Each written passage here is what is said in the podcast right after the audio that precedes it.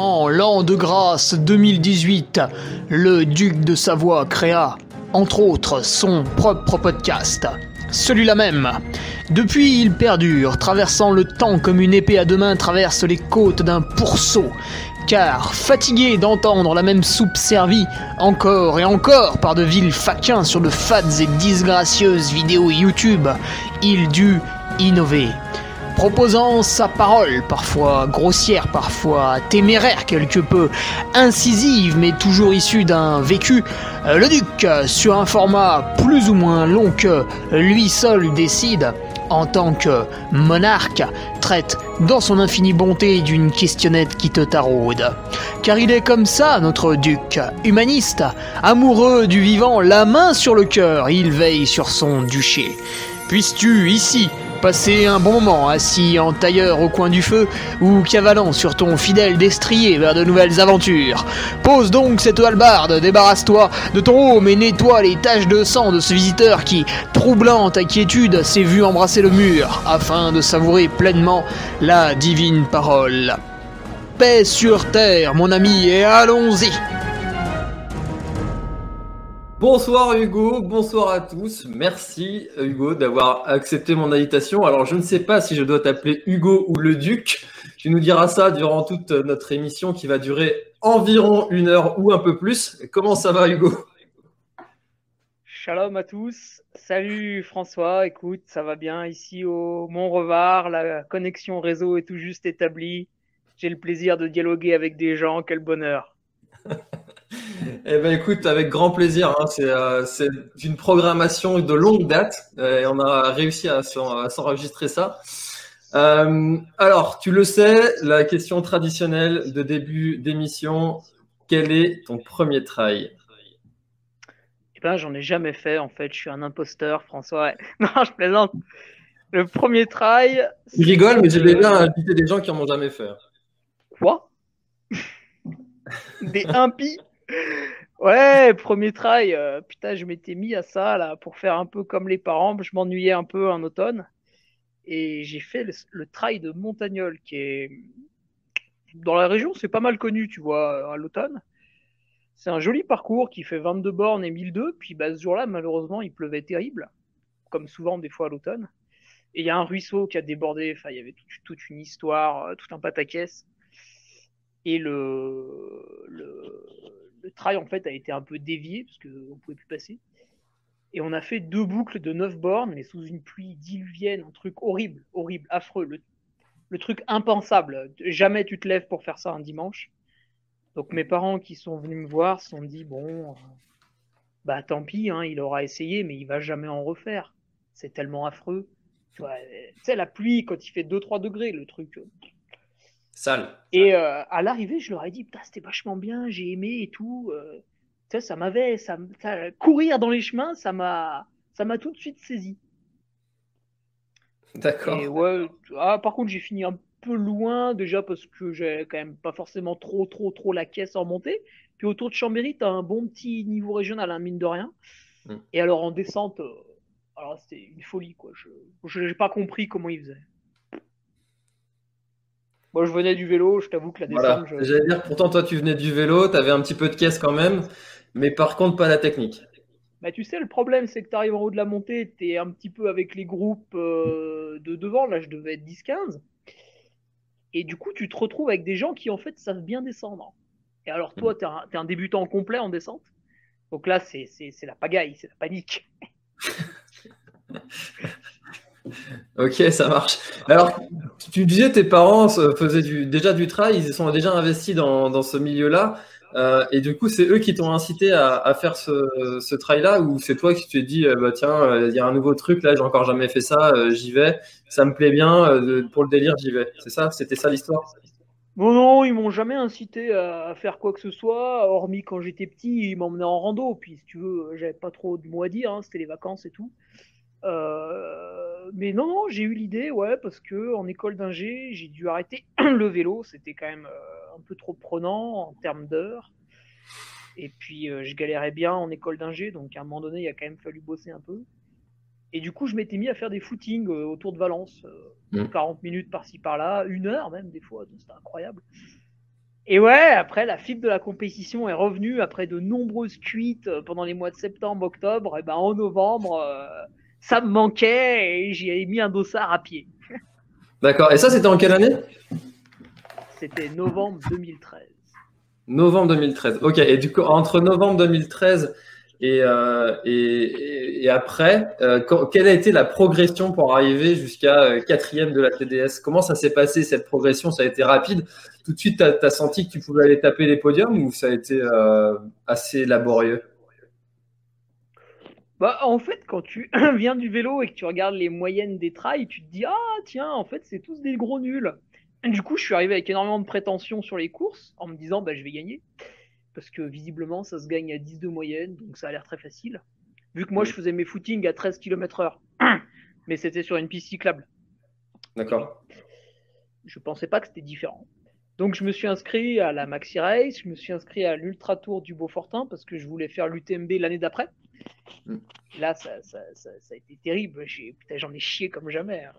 La Maxi Race 2014, je m'en souviendrai toute ma vie. Hein. Je, pars devant, donc sans, sans aucune expérience. Évidemment, euh, c'était trop rapide, donc j'ai dû faire euh, d'abord euh, de la VMA hein, sur le plat dans les trois premières bornes. Après, j'ai dû faire du seuil toute la montée du Semnose. Et puis après, derrière, j'ai essayé de rentrer à la maison comme j'ai pu. En rampant. Je suis le seul coureur, ouais, j'ai beaucoup marché. Je suis le seul coureur qui, une fois qu'il a passé la ligne d'arrivée, est resté deux heures allongé quand même. T'as fait quoi? T'as fait une sieste? Je voulais plus bouger. Ah je, je n'avais marre de tout. À ce moment-là, tu m'aurais proposé une euthanasie, j'aurais hésité. Et c'est ma mère, quand même, au bout de deux heures, elle en avait marre. Déjà, elle m'avait un peu ravitaillé. Puis bon, là, elle m'a dit euh, Ouais, Hugo, on va y aller, hein, on va rentrer à la maison maintenant. T'es sympa, mais faut y aller. Et du coup, oui, non, après, si tu veux, 2014, c'était un peu l'année de la découverte. J'ai dû faire un peu tout et n'importe quoi. Le Beaufortin après, c'était un peu trop long. Après, j'étais euh, du coup un peu blessé, hein, forcément. Tu vois, j'avais les genoux, ils ont tiré un peu pendant un mois. Euh, puis après, je suis revenu au Trail Drome en fin d'année, Grand Trail du Lac. Voilà. Là, ça progressait gentiment. En 2015, un entraîneur qui m'a remis un peu dans, dans le droit chemin, qui m'a forcé un peu à courir et à diminuer les, distances et tout, Mathieu Bonan. Et après 2015, on s'est quitté parce que moi, je voulais absolument faire du plus long. Et lui, il n'était pas spécialement chaud. Donc, euh, une différence de, de, point de vue un peu, un peu, un peu. Euh. Alors, pourquoi, pourquoi il n'était pas chaud d'ailleurs?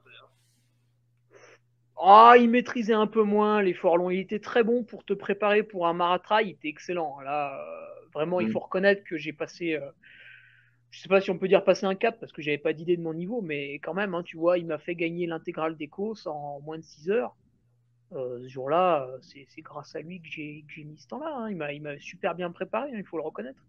Mais après, ouais, j'avais envie de passer à, vraiment du, long. Hein. Je voulais vraiment quitter euh, ces efforts de 3, 4 jusqu'à 6 heures, parce que c'est un peu ce que j'avais l'habitude de faire en vélo. Donc, c'était du déjà vu, un peu du réchauffé. J'avais besoin de partir un peu à l'aventure.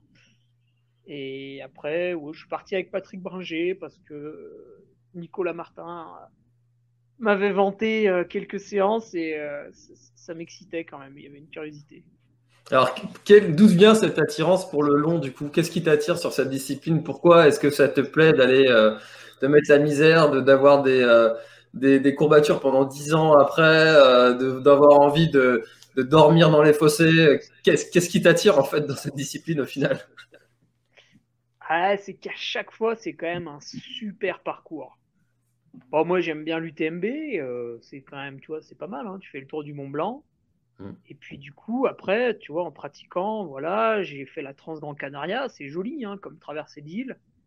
Euh, bon, j'ai voulu faire le Grand Raid de la Réunion, mais ça s'est pas bien passé.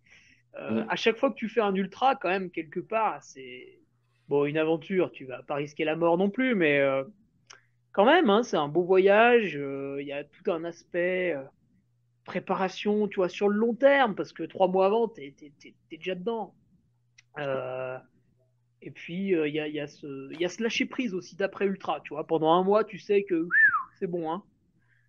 Donc ouais, c'est toute la, tout ce qui tourne autour, le, le, fait aussi que ce soit quelque chose que tu partages souvent avec euh, tes proches, euh, compagne, famille, euh, frères, sœurs, oncles, tout ça, les amis.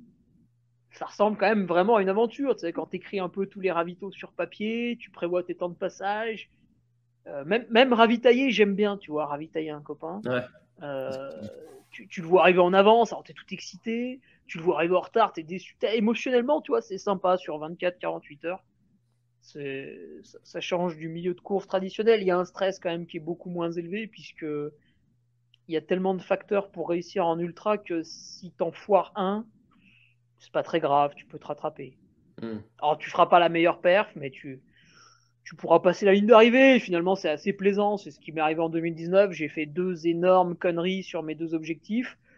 Mais j'ai quand même passé la ligne. Et bon, voilà, il y avait de la déception. Mais au final, ça n'a pas gâché le week-end non plus. Donc le plaisir était là.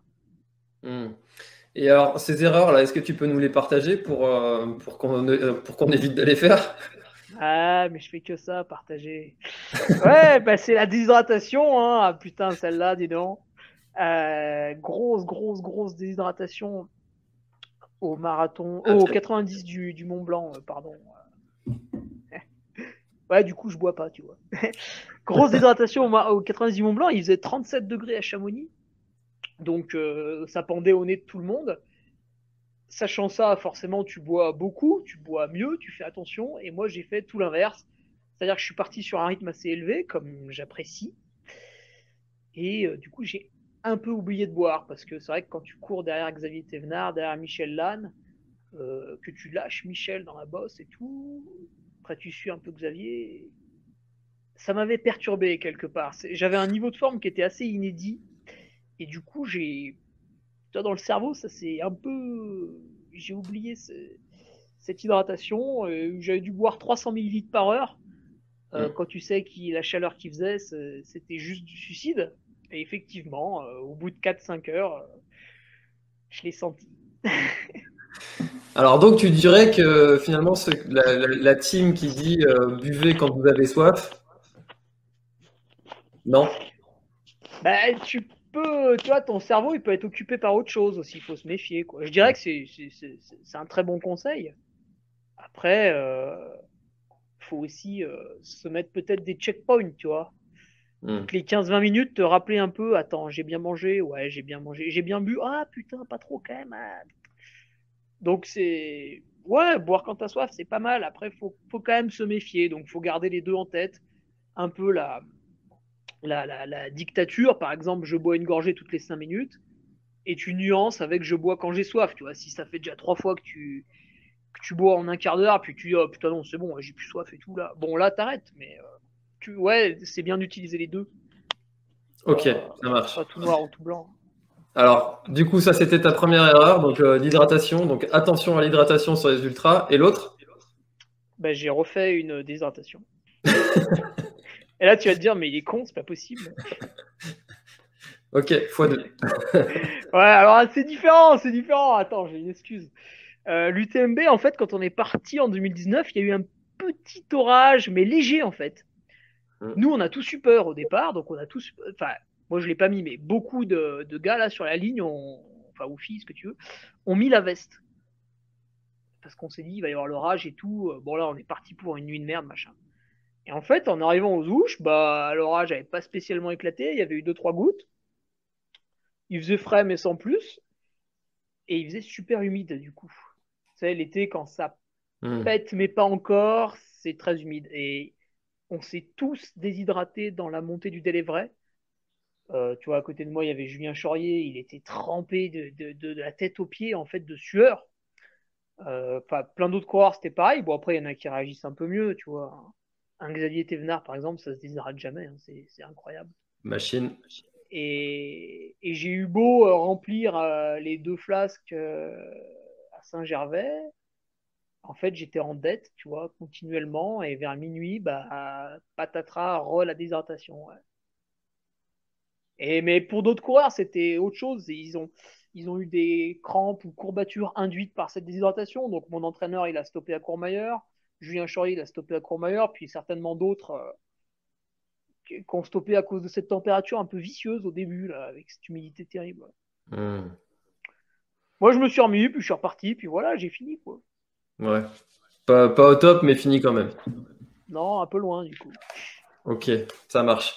Alors, euh, j'aimerais un petit peu connaître ton, ton parcours. Euh, où est-ce que, comment est-ce que tu en es venu à commencer la course à pied et puis arriver à avoir toutes ces, ces, disciplines autour du trail que tu, que tu as en ce moment? Parce que tu fais des podcasts, tu fais des articles sur ton Patreon, tu es speaker. Euh, comment est-ce que ça s'est organisé? Comment est-ce que ça s'est goupillé tout ça? Et euh, pourquoi est-ce que tu t'es lancé dans, ces, dans tous ces projets-là? Ouais, ben en fait, ça, se suit, ça se suit, ça se suit. J'ai été salarié, attention, pendant quasiment un an. Et j'ai tout de suite vu que ça me plaisait pas, tu vois. Au bout de deux semaines dans l'entreprise, qui, était très bien, hein, j'étais, j'avais une bonne place, j'avais des horaires sympathiques, euh, c'était proche des montagnes, enfin tout était bien réuni, mais je, je n'aimais pas ça. Le fait de devoir être là à telle heure, de, bon, ça ne me plaisait pas. Bref, ça arrive à plein de gens, c'est pas grave. Mm. Et du coup, euh, quand j'ai été euh, Enfin, mon CDD en fait n'a pas été reconduit parce que tu sais une petite PME des fois tu peux pas forcément embaucher donc bon, j'ai été sur le marché du travail à nouveau, puis là j'ai voulu chercher un autre, euh, un autre poste. Et à ce moment-là, j'ai eu l'idée de devenir speaker. Mmh. Et Ludovic Collect a reçu ici, m'a bien accompagné d'ailleurs. Qu'on salue. Ben, voilà, puis j'en profite vraiment pour le remercier une fois de plus parce que c'est quand même grâce à lui hein, si, si, je me suis lancé en tant que speaker. Il m'a gentiment invité avec lui sur des événements il m'a mis le micro dans la main alors que globalement j'aurais pu faire tout et n'importe quoi. Donc bon, c'est un homme de confiance, hein, Ludovic, mais ah, il prend des risques hein, aussi. Hein. Et voilà, ça s'est bien passé. Ouais. Alors comment ça s'est passé cette première fois? Alors la première fois, en fait, j'étais pas avec lui, j'étais allé avec un autre speaker. Euh, pareil, qui est Romain, euh, putain, j'ai bouffé son nom. Euh, on était sur le trail des Avennes, qui est très joli aussi, là, avec les grottes dans, au-dessus de Nîmes. Et ça s'est passé, euh, en fait, j'étais un peu trop sérieux, tu vois, un peu trop euh, commentateur sportif. Alors, quand tu es speaker sur un trail, tu es, plus euh, tu vois, sur l'humain, sur l'émotion sur du gars qui passe la ligne. au départ, il y, y, a une ambiance particulière à mettre suivant où tu es, suivant le public que tu as, etc. Et moi, j'étais plus sur la première en mode un peu commentateur télé, tu vois. Donc, c'est assez marrant quand je m'en souviens. Mais bon, les gens ont bien aimé, ils se sont marrés. Puis Romain, qui était le speaker officiel, a, a remis la, la, petite touche euh, d'humanisme, on va dire. Donc c'était bon. Mais ouais, la première fois, tu, tu parles dans le micro, puis bah, ouais, tu t'entends parler, tu sais, tu entends ta voix résonner sur le terrain, puis t'es un peu stressé, t'as peur de dire une connerie. Mais ça vient assez vite, et après, plus tu en fais, euh, plus c'est facile, quoi. D'accord. Et alors, il y a quelque chose qui m'intrigue dans ce métier-là, c'est euh, quand les coureurs sont partis, qu'est-ce qui se passe? Tu bois un café. D'accord. il n'y a plus de, il a plus d'animation, de speaker, il n'y a plus rien. Ouais, souvent, souvent en fait, euh, vraiment quand tu as donné. Alors ça dépend parce que tu sais, souvent tu as plusieurs départs. Mais disons que une, une course classique, voilà, tu as deux, trois départs le matin. Et puis après, bah, ils sont partis et il faut attendre que le premier revienne. Là, en général, tout le monde déborde un coup. Parce que même les bénévoles, tu vois, ils, soufflent un peu, ils ont le temps d'installer l'air d'arrivée, ils sont peinards et tout. En général, euh, voilà, on, va boire un café avec les bénévoles, on, va rediscuter un coup avec le chronométreur, si on le connaît, on le connaît pas, etc. On fait connaissance, machin. On est entre, euh, entre gens de l'orga, quoi, tu vois, le, l'organisateur, le, euh, directeur de course, tout ça, et il te fait ouais, c'était pas mal le départ et tout machin. Alors tu vois, ils vont arriver par là. On t'explique déjà pour la. En fait, on prépare l'arrivée, quoi, tranquillement, euh, suivant le temps qu'on a, parce que quand c'est des trails courts, on n'a pas trop de temps. Euh, des fois, il faut bouger un peu, tu vois, bouger la sono, est-ce que c'est la tienne, est-ce qu'il y a un sonorisateur, etc. Donc ça dépend vraiment de chaque événement. Ah, c'est ça qui est bien en trail, c'est que ça dépend de chaque événement. Quand tu es speaker sur deux événements, tu vas vivre deux week-ends différents, c'est sûr. D'accord. Ok. Ça roule. Et alors toi, qu'est-ce qui t'a qu'est-ce qui t'a plu dans, dans cette activité-là de, de, speaker? Qu'est-ce qui te plaît encore, même si tu n'en fais plus beaucoup en ce moment, on en pourra en reparler d'ailleurs? Ouais, bah, je suis non essentiel. Hein. Je sers à rien. non, euh, qu'est-ce qui me plaît, c'est. Alors au début, ce qui me plaisait, c'était de travailler que le week-end. Bah, ouais. Même si ça peut être un inconvénient pour beaucoup. Alors voilà, sur le papier, tu signes, tu vois, des deux mains. Mm. Et après, tu te rends compte des inconvénients, en fait. Parce que euh, tes potes, ils bossent pas le week-end, puis ils bossent la semaine. Tu vois un peu le truc venir euh, Quand c'est des anniversaires, c'est le week-end. Quand c'est la fête des mères, c'est le week-end, etc., etc. Ça se décuple à l'infini. Donc, finalement, il faut accepter d'être un peu en marge de la société. Bon, ça, moi, ça va. Et euh, après, ce qui m'a quand même beaucoup plu sur, le métier de speaker, c'est que c'est vraiment un truc de terrain. Et en fait, j'ai toujours été attiré par les jobs de terrain. Mais le truc, c'est que vu que j'étais pas trop mauvais en études, on m'a toujours aiguillé vers, voilà, tu vois, j'ai fini ingénieur à la fin. Alors que mes amis, euh, après le collège, tu vois, ils sont plutôt partis en mécanique. Après le lycée, ils sont plutôt partis euh, dans des licences professionnelles, etc. Et à chaque fois, je, moi, je continuais, mais en fait, tu vois, c'était pas ça qu'il me fallait. Il me fallait un truc un peu de terrain un peu de service aussi, puisque tu es au contact des gens, euh, quelque part, euh, euh, bah, c'est une prestation, donc c'est aussi un, mm. service. puis cette autonomie que tu as. Alors, c'est une autonomie pareil, c'est une autonomie gardée, puisque tu es, autonome au micro, donc c'est toi qui parles, voilà, tu, tu, tu, dis les phrases que tu veux dire. Mais l'organisateur, il te donne quand même quelques codes. Un peu ou beaucoup, ça dépend des fois. Donc en général, toute la semaine, bah voilà, tu passes ton temps à, à l'appeler, à lui demander comment ça va se passer, à quelle heure il faut être où, euh, les infrastructures, c'est qui le chronométreur, c'est qui le sonorisateur, machin, truc. Ah oui, mais si j'arrive à telle heure, alors on dort où, etc. Ok. Donc on se cale toute l'organisation mmh. euh, dans la semaine et au final, ça prend un peu de temps, mais ce qu'il y a, c'est que si tu veux le faire en slip à 6 heures du matin sur ton canapé, tu peux, quoi. Pareil, tu regardes aussi les coureurs engagés, euh, alors là, bah, t'en rates systématiquement, hein, parce qu'il y a toujours un petit filou qui s'inscrit à la dernière minute, euh, qui obtient un petit passe droit, tu vois. Mm. Euh, et des fois, l'organisateur est un peu dans le jus, il oublie de te le dire, puis là, oh tiens, François Den, merde, j'avais pas prévu. Bah, ça va quand tu le connais. Hein? Ça va quand tu le connais, mais si c'est un élite que tu n'as jamais vu de ta vie et puis que tu le connais pas. Oui, c'est ça. Ouais, ouais. Puis, tu vois, des fois, on, on, tu sais pas. Puis le mec arrive, alors je dis n'importe quoi, il a peut-être 820 ITRA. Et tu vois, il y a beaucoup de gens qui ont 820 ITRA. Et, euh, et, lui, il se considère un peu comme étant dans, dans le haut du panier. Bon, il a raison, hein, globalement, quand tu vas animer un trail régional, quelqu'un qui a 820 ITRA, voilà, tu vas le revoir dans le top 5, dans le top 10 sur le podium, mm. etc. Mais toi, tu le connais pas, parce qu'il y en a beaucoup des comme ça. Et, euh, et, du coup, des fois, ouais, tu peux, tu peux le rater. Alors, faire attention, faut avoir l'œil. ok, ça roule. Euh, alors du coup, euh, comment ça s'est passé pour toi cette année euh, de, non-speaker, du coup, et cette, cette année qui est en train de se, dérouler malheureusement? Ludovic nous en avait parlé un petit peu de comment lui il avait rebondi. Est-ce que toi tu peux nous partager ta, façon d'avoir vécu cette, tous ces, événements du coup? Ouais, j'étais très énervé en début quand on nous a confinés. Mm. Déjà, euh, tu vois, moi j'ai toujours eu beaucoup de mal, hein, que ce soit à l'école primaire, au collège, au lycée, à respecter les règles. Donc là, quand quelqu'un te demande de rester chez toi, euh, mm. je peux te dire que bon, je vais pas raconter ce que j'ai fait, mais t'as mis Strava en privé et puis t'es parti. un peu, un peu, c'est vrai. Euh, donc ouais, non, d'abord au début j'étais très énervé. Après, c'est passé, on a été déconfiné, puis globalement, on a eu un bon été. Bon, les événements ont repris, ça a commencé un peu à s'oublier. Et, euh, et après, il y a eu cet hiver, et là, on a vu que ça repartait un peu en cacahuète. Et, bon, ah, je, je, le sentais un peu, parce que logiquement, l'hiver, les gens sont un peu plus malades, un peu plus ceci, un peu plus cela. Mmh. Alors, est-ce qu'il faut se vacciner? Est-ce que c'est une bonne ou une mauvaise chose? Euh, Bon, je donnerai pas mon avis là-dessus, mais euh, sans vaccin, c'était sûr qu'il y allait encore avoir pas mal de malades.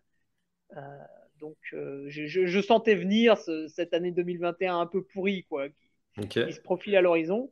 Et financièrement, bah, c'était la merde. Mmh. Parce que quand tu travailles plus, alors il y en a qui ne le savent pas parce qu'ils sont salariés, tu vois, par exemple, tu es, fonctionnaire, ton salaire il n'a pas changé, quoi que tu fasses. Et quand tu regardes la télé, tu entends le mot aide tout au long de la journée. Hmm. Donc tu penses que tous les autres qui peuvent pas bosser, genre les restaurateurs, les, les, les, auto-entrepreneurs comme moi qui sommes dans des domaines euh, non essentiels, un salon de coiffure, enfin n'importe quoi, si maintenant ils peuvent, bon, c'est compliqué. Bref, les gens qui peuvent pas bosser, tu te dis, bah c'est bon, ils se font rincer avec les aides et ça va. Et en fait, c'est pas vrai. enfin, ça l'est un peu, mais pas pour tout le monde. Par exemple, dans mon cas, et après il y a toutes les autres professions que je connais pas et que je peux pas te détailler, mais dans mon cas, le chiffre d'affaires de l'année se fait globalement l'été. Et l'été, on a recommencé à travailler, mais c'était extrêmement léger. Euh, du coup, bah, plus d'aide depuis que je travaille. Mm. Euh, mais du coup, pas le même chiffre d'affaires que les autres années. Donc, tu arrives au début de l'hiver, euh, tu n'as plus les réserves de d'habitude. Mm. Tu sais, un peu comme la fourmi.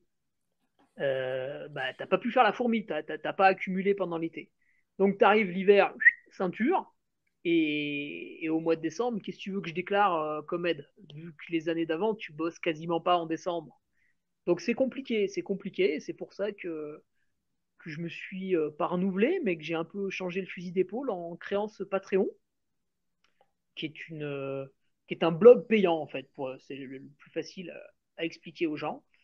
Au début, c'était 3-4 personnes qui voulaient simplement me donner de l'argent. Je leur ai dit, bah, tu vas quand même pas m'envoyer un chèque, c'est particulièrement humiliant.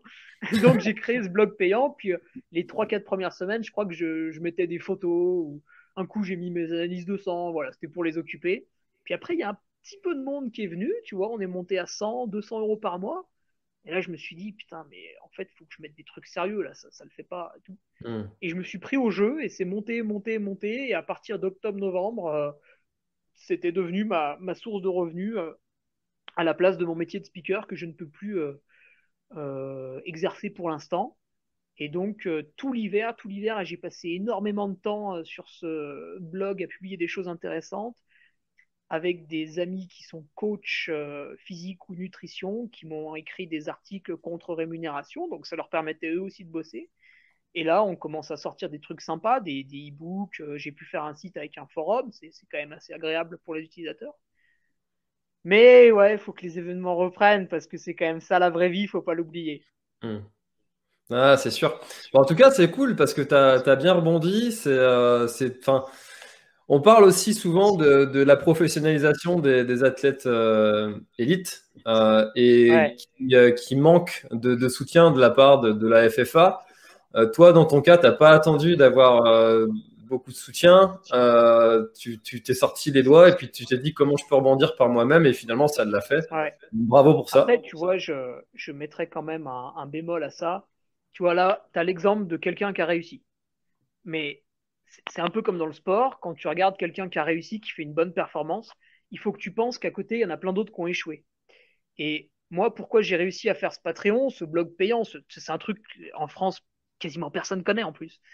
Euh, c'est parce que voilà, je suis jeune, dynamique, euh, ma formation d'ingénieur, elle m'a fait toucher un peu à l'informatique, même si j'étais pas très bon, etc. Voilà, euh, va, va, va, proposer ça à un speaker de 45 ans, il, il pourra, tu vois, il pourra pas le faire, il, il pourra pas y arriver.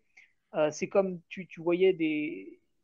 L'autre fois, il y avait un magasin de running qui allait devoir refermer à cause du confinement. Mm. Et une personne lui dit bah, T'as qu'à faire du dropshipping, euh, du, du, click and collect. Moi, je m'y perds dans ces termes anglais. Je suis très mauvais en anglais. T'as qu'à faire du click and collect. Et, et, non, ça marche pas comme ça. C'est pas du jour au lendemain, je fais du click and collect. Du click and collect, bah, faut créer un site internet. Euh, ton site internet, faut qu'il soit référencé. Euh, ça, c'est un travail, c'est de la pub, c'est du marketing, c'est investir des ronds dedans. C'est, ça se fait pas du jour au lendemain, quoi. Donc, euh, si t'es pas, pas, un peu formé, tu vois, le mec qui est libraire, tu lui dis de faire du click and collect le lendemain, t'es le mec qui est perdu, quoi pas Non, et puis, et puis en plus, tu es une boutique physique. Ton métier, c'est de conseiller les gens en physique. C'est pas de, de, vendre un article sur Internet parce que voilà, le, principe même d'une boutique physique, c'est de pouvoir essayer le produit. Si tu commences à dire aux gens, bah, j'ai aussi un site Internet, pourquoi est-ce qu'on achèterait sur le site et pas, euh, enfin, tu vois, pourquoi on viendrait dans ta boutique au final? Donc, euh, chacun son métier, chacun sa spécialité, il en faut pour tout le monde. Et euh, c'est vrai que c'est dommage que ces gens-là n'aient pas pu travailler.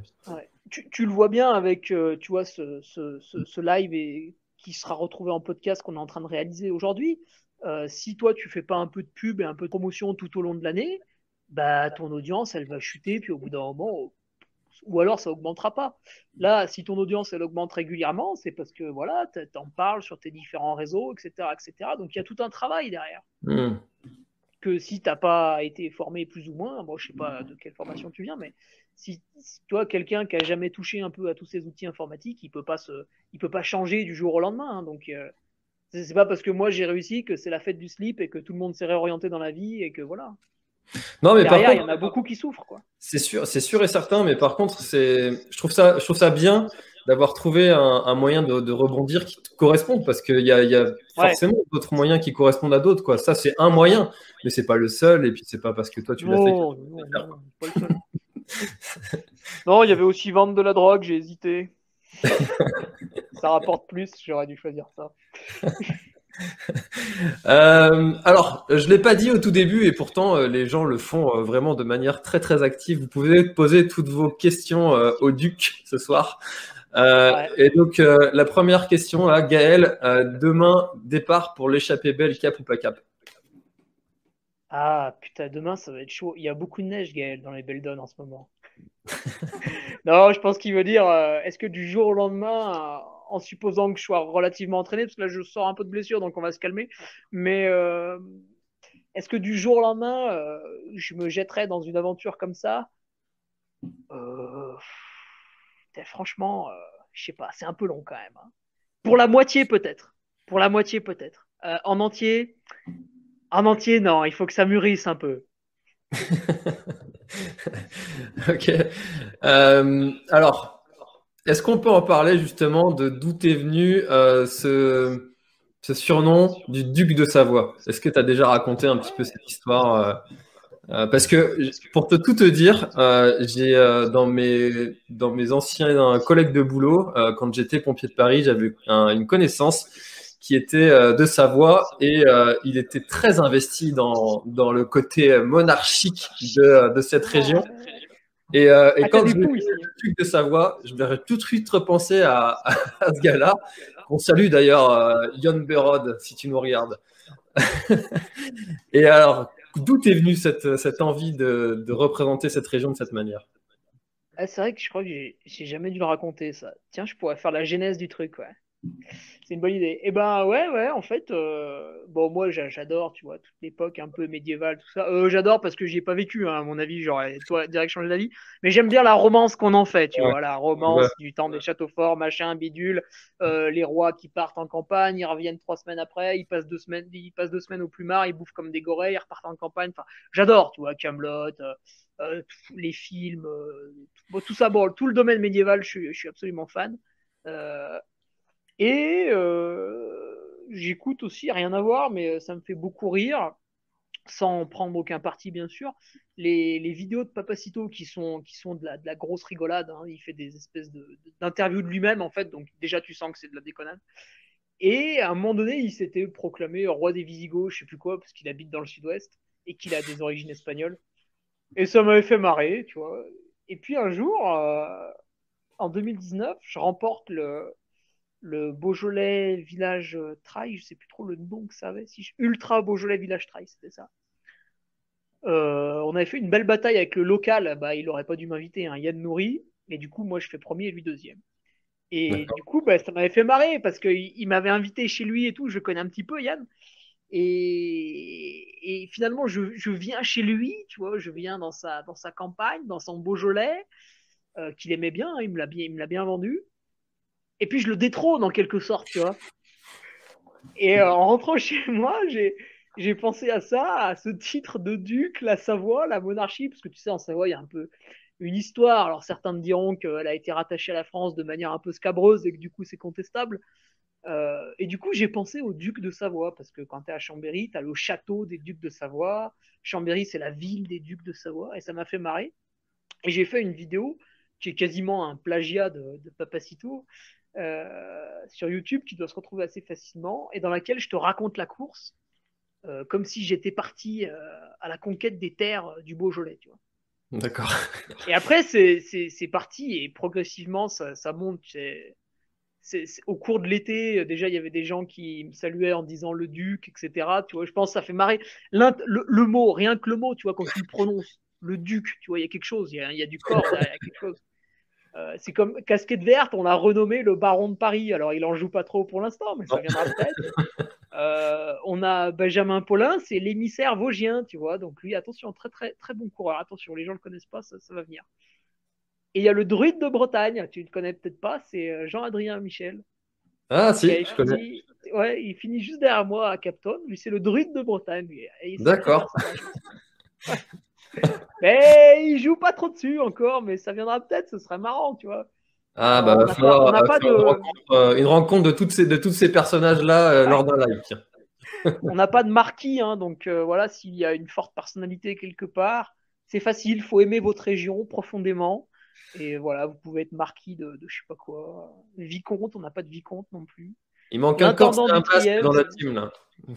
Ah oui, exact. Ouais, ouais. Ah bah ça, Ouais. c'est des gens qui aiment beaucoup leur pays. ouais. Donc voilà, après ça a fait ton chemin, puis finalement je me suis dit que c'était pas mal euh, de se cacher en gros derrière un personnage pour pouvoir vraiment, vraiment, vraiment raconter des conneries et que tout le monde comprenne que c'est de la blague. Parce qu'avant, tu vois, j'avais toujours dans, je faisais déjà des vidéos et des podcasts avant, et j'avais toujours un ton un peu, euh, voilà, des fois t'as l'impression que c'est condescendant, des fois t'as l'impression que c'est pas sérieux, des fois ceci, des fois cela. Là, maintenant, tu sais que c'est le personnage du duc de Savoie, c'est plus vraiment Hugo Ferraille, bon, même si c'est toujours un peu mes idées quand même derrière. Mais euh, au moins, tu, tu vois quelqu'un qui, va tomber dessus, il se dit, ouais, c'est quelqu'un, voilà, il fait un peu d'humour, machin. Alors des fois, des gens tombaient sur mes vidéos, puis ils pensaient qu'ils arrivaient sur Arte, tu vois. Ils étaient déçus, ils comprenaient pas, ils mettaient un commentaire idiot. Là, ça n'arrive plus, c'est mieux comme ça, avec un personnage comique. D'accord. Ok. Et euh, et t'as déjà eu justement des, euh, gens euh, qui étaient vraiment très premier degré, qui t'ont, qui sont, qui sont venus te, te mettre des, des sales commentaires? Ouais, j'adore. Des haters? Ouais, si t'as pas de hater, t'as raté ta vie, c'est trop bien. Moi, j'adore, je joue avec en fait. C'est comme un chat, tu lui amènes la balle, puis il met un peu des coups dedans et tout. Euh, le hater, pareil, tu sais, je le nourris, tu vois, je lui réponds dans son sens. Alors, il comprend pas, tu vois, il se dit putain, mais il devrait être énervé et tout. Et tu vois, c'est marrant, du coup, c'est marrant. Sans- C'est un, oui, t'en as, toujours. Alors, c'est marrant, tu les rencontres jamais dans la vraie vie. Mm. Mais euh, beaucoup sur les réseaux sociaux, euh, je sais pas, dans la vraie vie, ils sont, ils sont confinés, j'en sais rien. Je les ai jamais vus. Bah, en même temps, s'ils sont sur les pelotons, tu les vois pas beaucoup, mais euh... Euh, Non, alors, non, mais dans, dans le monde du trail, c'est bonnard. hein. ouais, en général, ça va, on est pas, on est bien garnis, très sympa. Euh, bonsoir, le duc de Savoie. Quels sont ton ou tes objectifs pour cette saison nous demande Nicolas. Ah bah, il me connaît pas bien, lui. C'est facile, c'est l'UTMB. UTMB, UTMB, UTMB. J'adore cette course. Alors, qu'est-ce que tu penses de tous les gens qui décrient un petit peu cette course, justement? Ah, c'est des hypocrites. c'est Et souvent, pourquoi est-ce non, qu'il faut pas, venir alors?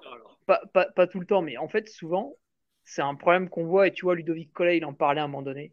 C'est que les gens veulent participer à un événement mondial, et un peu pour se faire mousser, hein, on va pas se mentir. Hein. Tu, tu dis à tes collègues de bureau que tu as fait UTMB, c'est la classe, tu vois. Et c'est vrai. Mais euh, ils veulent pas les à côté. Parce que qui dit événement mondial dit grosse infrastructure, dit bah forcément derrière il y a un petit peu de salariés, il y a un petit peu de ceci, il y a un petit peu de cela. Ah, ça coûte un peu cher. Euh, vu que tout le monde veut venir, bah, les gens de Chamonix ils sont pas fous, hein, ils augmentent le prix des loyers. Bon, déjà Chamonix de base c'est pas hyper, euh, c'est pas, pas la classe économie. Euh, donc ouais, voilà, quand tu participes à un événement mondial, faut pas se leurrer, ça, ça va te coûter un peu.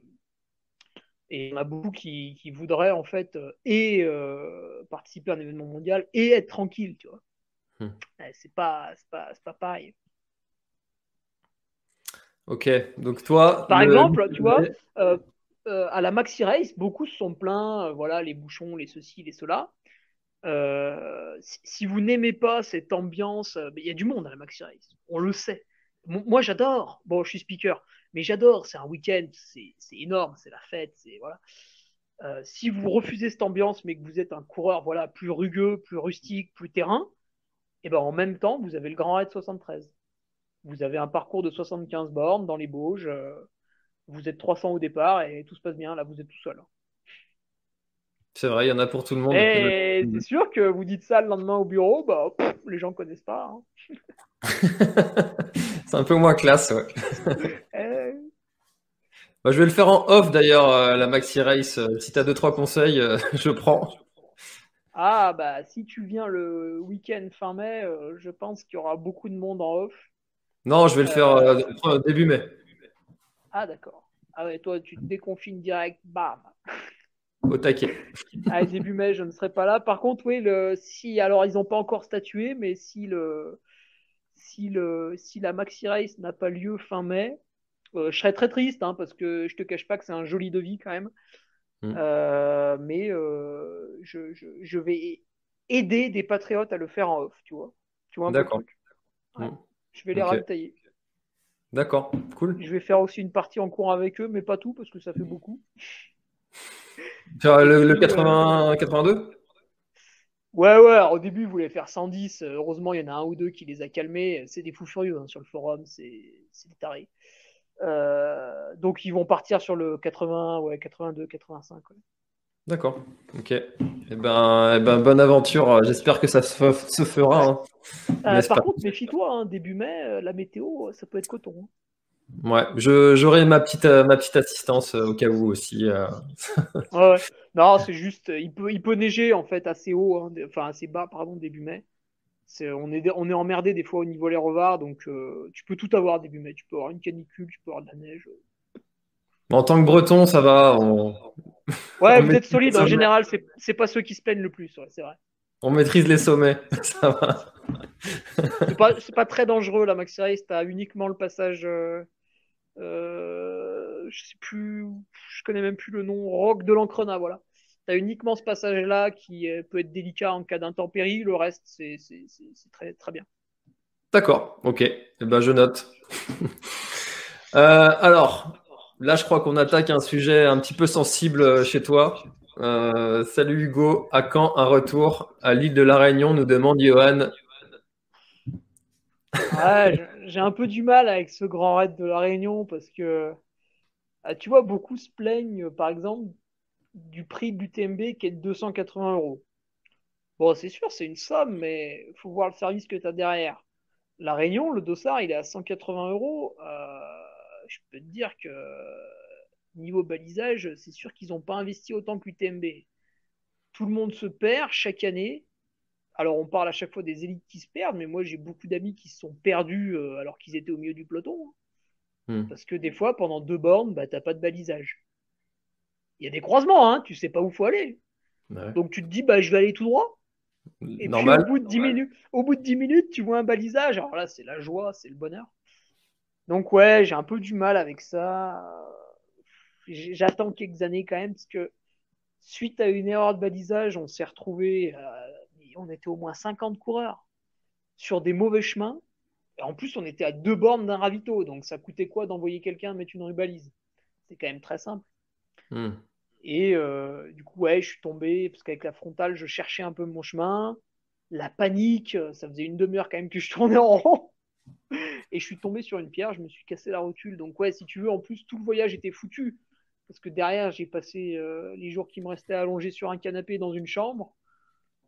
Donc, ouais, si tu veux, le voyage à La Réunion, euh, il avait de très belles promesses sur le papier, puis c'était un peu le voyage catastrophe. Donc, je, vais revenir, bien sûr, parce que c'est quand même très joli, c'est quand même très beau, mais euh, je laisse passer un peu de temps encore. En termes d'ambiance, euh, parce que souvent les gens euh, présentent l'ambiance de, la diagonale comme, comme étant The ambiance, il y, a une, énergie sur l'île qui est, qui est phénoménale. Toi, tu l'as vécu ça? Oh, c'est génial. Il faut retirer ton dossard très tôt. Comme ça, après, tu te balades sur l'île avec ton, avec ton, tu sais, ton petit bracelet et tu peux négocier les fruits au marché. Moi, j'ai eu 50% sur les ananas euh, au bord d'une route nationale. C'était absolument fabuleux, une action merveilleuse. Donc, ouais, les gens sont vraiment euh, fanatiques.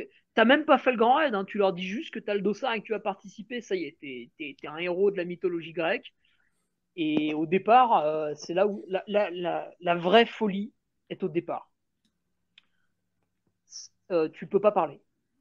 Tu vois, quand le ah départ est donné, tu cours sur la route, tu as 5-6 bornes de route pour atteindre les, plantations de canne à sucre et après tu pars dans la forêt. Et là, il y a des gens à droite, il y a des gens à gauche. Les spectateurs, c'est des rangées en fait, il y a plusieurs rangées et ils crient, ils crient tout ce qu'ils peuvent. Et tu peux même pas parler. Si tu cours à côté d'un gars, tu peux même pas lui parler. Vous, n'allez pas vous entendre tellement ça, ça hurle, tellement ça fait du bruit. Là, je, je pense qu'on est vraiment sur un départ, euh, enfin, ou une arrivée Tour de France dans une grande ville. Vraiment, c'est un brouhaha terrible. Et après, ouais, après, c'est, les ravitaux sont très sympathiques, ils sont étalés c'est vraiment particulier. C'est très. C'est vrai que niveau ambiance, c'est difficilement battable. Hmm.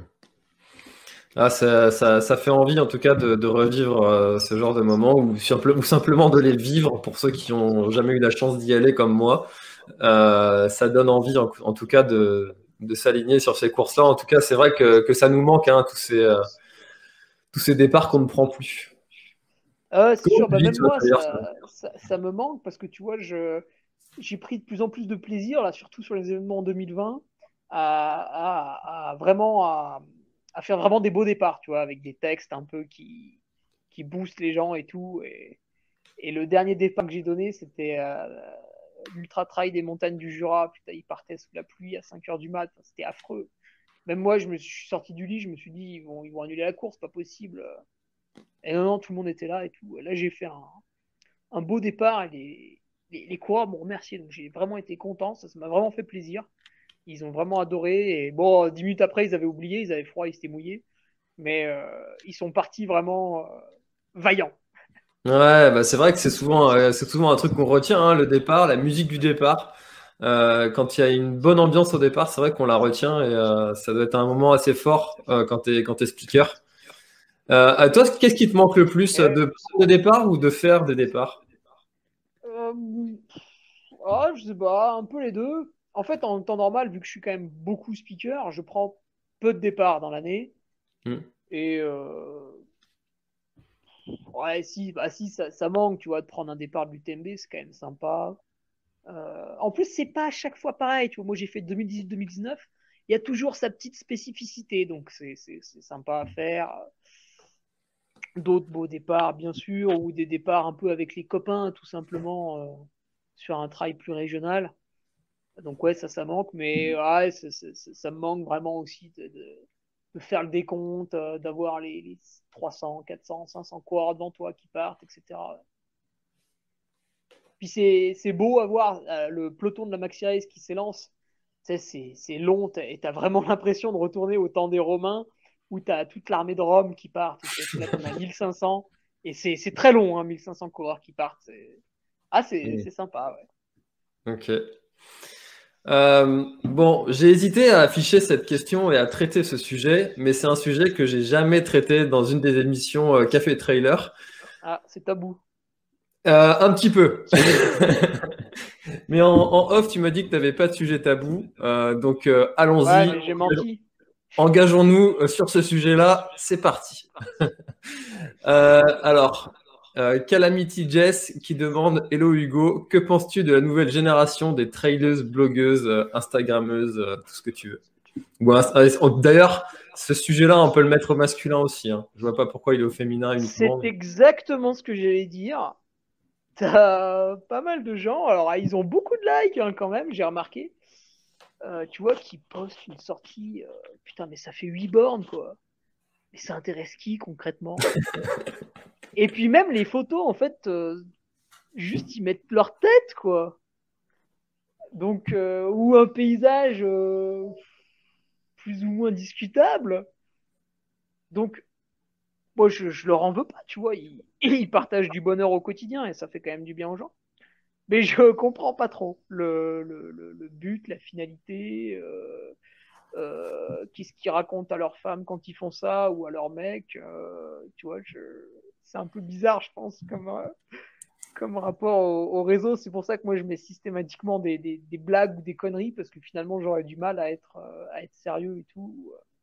Ou quand je fais un, un post un peu, tu vois, pour mettre en valeur un sponsor, etc. Bon, déjà, mes sponsors, je les ai vraiment choisis par rapport à ce que ça me correspondait, mais je, je peux pas te mettre la photo d'un produit en te disant, il faut consommer ça, c'est pas mal. Je, suis obligé de te le tourner à la blague, à la déconnade, et, euh, Là, on a une petite, euh, une petite offre Baou qui va sortir et euh, on s'est marré à faire une photo sympa et tout. Donc, euh, ça, c'est une bonne manière de partager, je trouve. Quand il y a, quand il y a la blague, la déconnade. Je sais pas si tu as déjà vu le film 99 francs avec Jean Dujardin, c'est exceptionnel. Ouh, il y a longtemps. Ouais, mais c'est bien comme film. Ouais, et, et, j'ai adoré sa, sa vision de la publicité. D'accord, ok. Mais sinon, euh, tu vois, qu'est-ce que je pense de la nouvelle jeune non plus euh, en dire du mal. Hein. C'est quand même globalement des, des gens qui essayent d'avoir la vie la plus saine possible, qui pratiquent un sport d'extérieur. c'est quand même des gens vertueux. Si tout le monde était comme ça, le, le, monde serait fantastique. Hein. Il y aurait il y aurait moins de problèmes. Hein. C'est, quand même des gens gentils, tu vois. C'est plutôt des gens qui vont dans le bon sens. Après, ceux qui critiquent sont souvent un peu jaloux, tu vois, de, de, de l'auditoire qu'ils ont sur les réseaux, parce que eh, la fille, tu la vois, elle met une photo, il y a 800 likes, toi tu t'es fait chier à mettre une belle photo, t'en as 126, t'as les boules un peu, tu vois. Du coup, tu dis, ouais, mais elle est nulle, elle mérite pas. bah ouais, mais elle est jolie, elle a pris une belle photo, euh, elle le vend bien. Ah, c'est un métier aussi. Mm. C'est du travail aussi, c'est vrai. Et puis moi, je pense que euh, euh, bon, alors après, je suis pas du tout objectif pour parler de ce sujet-là parce que je le fais aussi.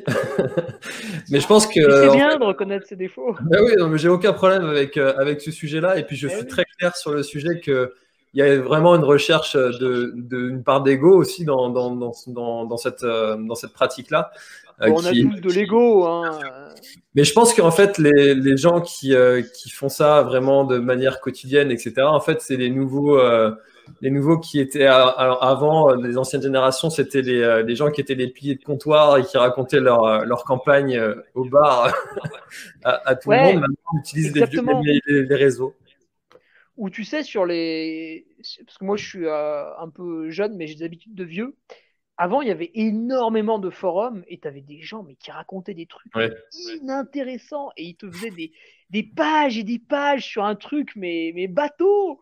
Et oui, ce doit être les mêmes qui prennent une photo en train d'aller chercher la baguette de pain en courant.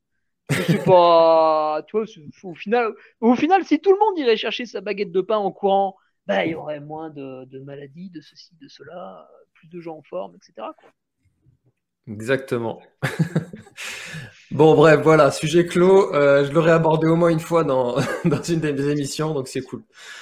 Euh, alors, il y a quelque chose que j'aimerais bien savoir, et puis euh, Camille euh, me, lance sur le sujet, donc ça, tombe bien. C'est un fou, Camille. Camille, c'est un fou furieux. bonjour. Camille, il a contacté Baou pour qu'il fasse la barre du duc. C'est-à-dire, c'est même plus moi qui demande, en fait. Maintenant, c'est les, patriotes qui se permettent de contacter mes sponsors pour obtenir des, des, choses différentes, tu vois. Ils veulent eux-mêmes modifier la gamme, en fait, maintenant. On a passé un cran, je ne décide plus. Euh, comment arrives-tu à enchaîner autant d'entraînement Et moi, j'aimerais savoir à quoi ressemble euh, euh, une semaine type d'une préparation d'une grosse course type UTMB pour toi? Bah ouais, mais ça, tu vois, c'est une question qu'on me pose souvent. Qu'est-ce que tu fais à l'entraînement, etc. Et moi, chaque semaine, elle a rien à voir avec la précédente. Alors, admettons la pire, la, la, semaine, le plus gros bloc que tu puisses te faire dans une semaine, ça peut être quoi? À peu près. Hein. Une fois, j'ai une idée aux gens de ce que ça représente comme investissement. Ouais, une fois, j'ai fait 36 heures, mais il n'y avait pas beaucoup de qualité. Maintenant, je fais un peu plus de qualité et quasiment autant d'heures, c'est vrai. mais euh, c'est difficile à dire parce que tu vois, en plus, avec le métier de speaker, très souvent, du lundi au jeudi, je tabasse, tu vois. Je tabasse et le week-end, c'est plus léger. Et là, c'est vrai que vu que je travaille plus vraiment depuis un an, bah, c'est un peu. Euh, au, compte-goutte, etc. Alors, tu vois, ce matin, je voulais partir courir. Euh, j'aurais pu y aller à 9h30, être rentré, préparé, manger à midi. Finalement, je suis allé courir à 11h30 parce que j'ai fait un truc sur le PC et tout.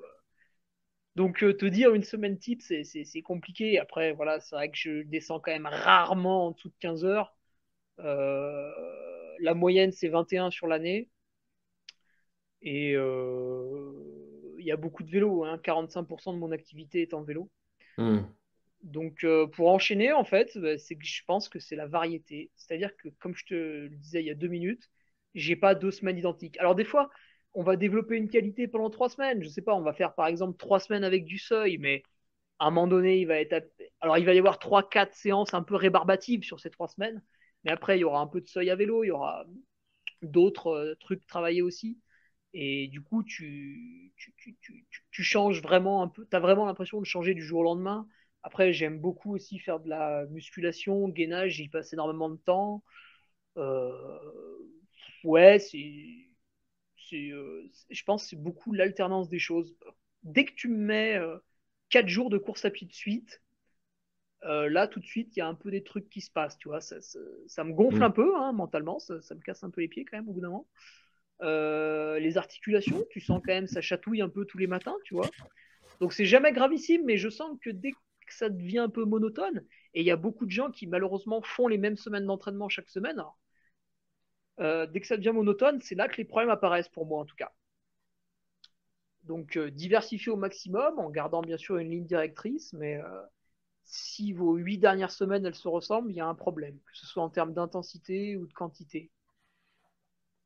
En tout cas, c'est euh, assez intéressant d'avoir encore ton, ton, avis qui appuie euh, ce sujet-là parce que depuis que je fais ces émissions, donc depuis euh, juin 2020, je crois que quasiment tous les élites que j'ai, que j'ai, avec qui j'ai échangé font du vélo.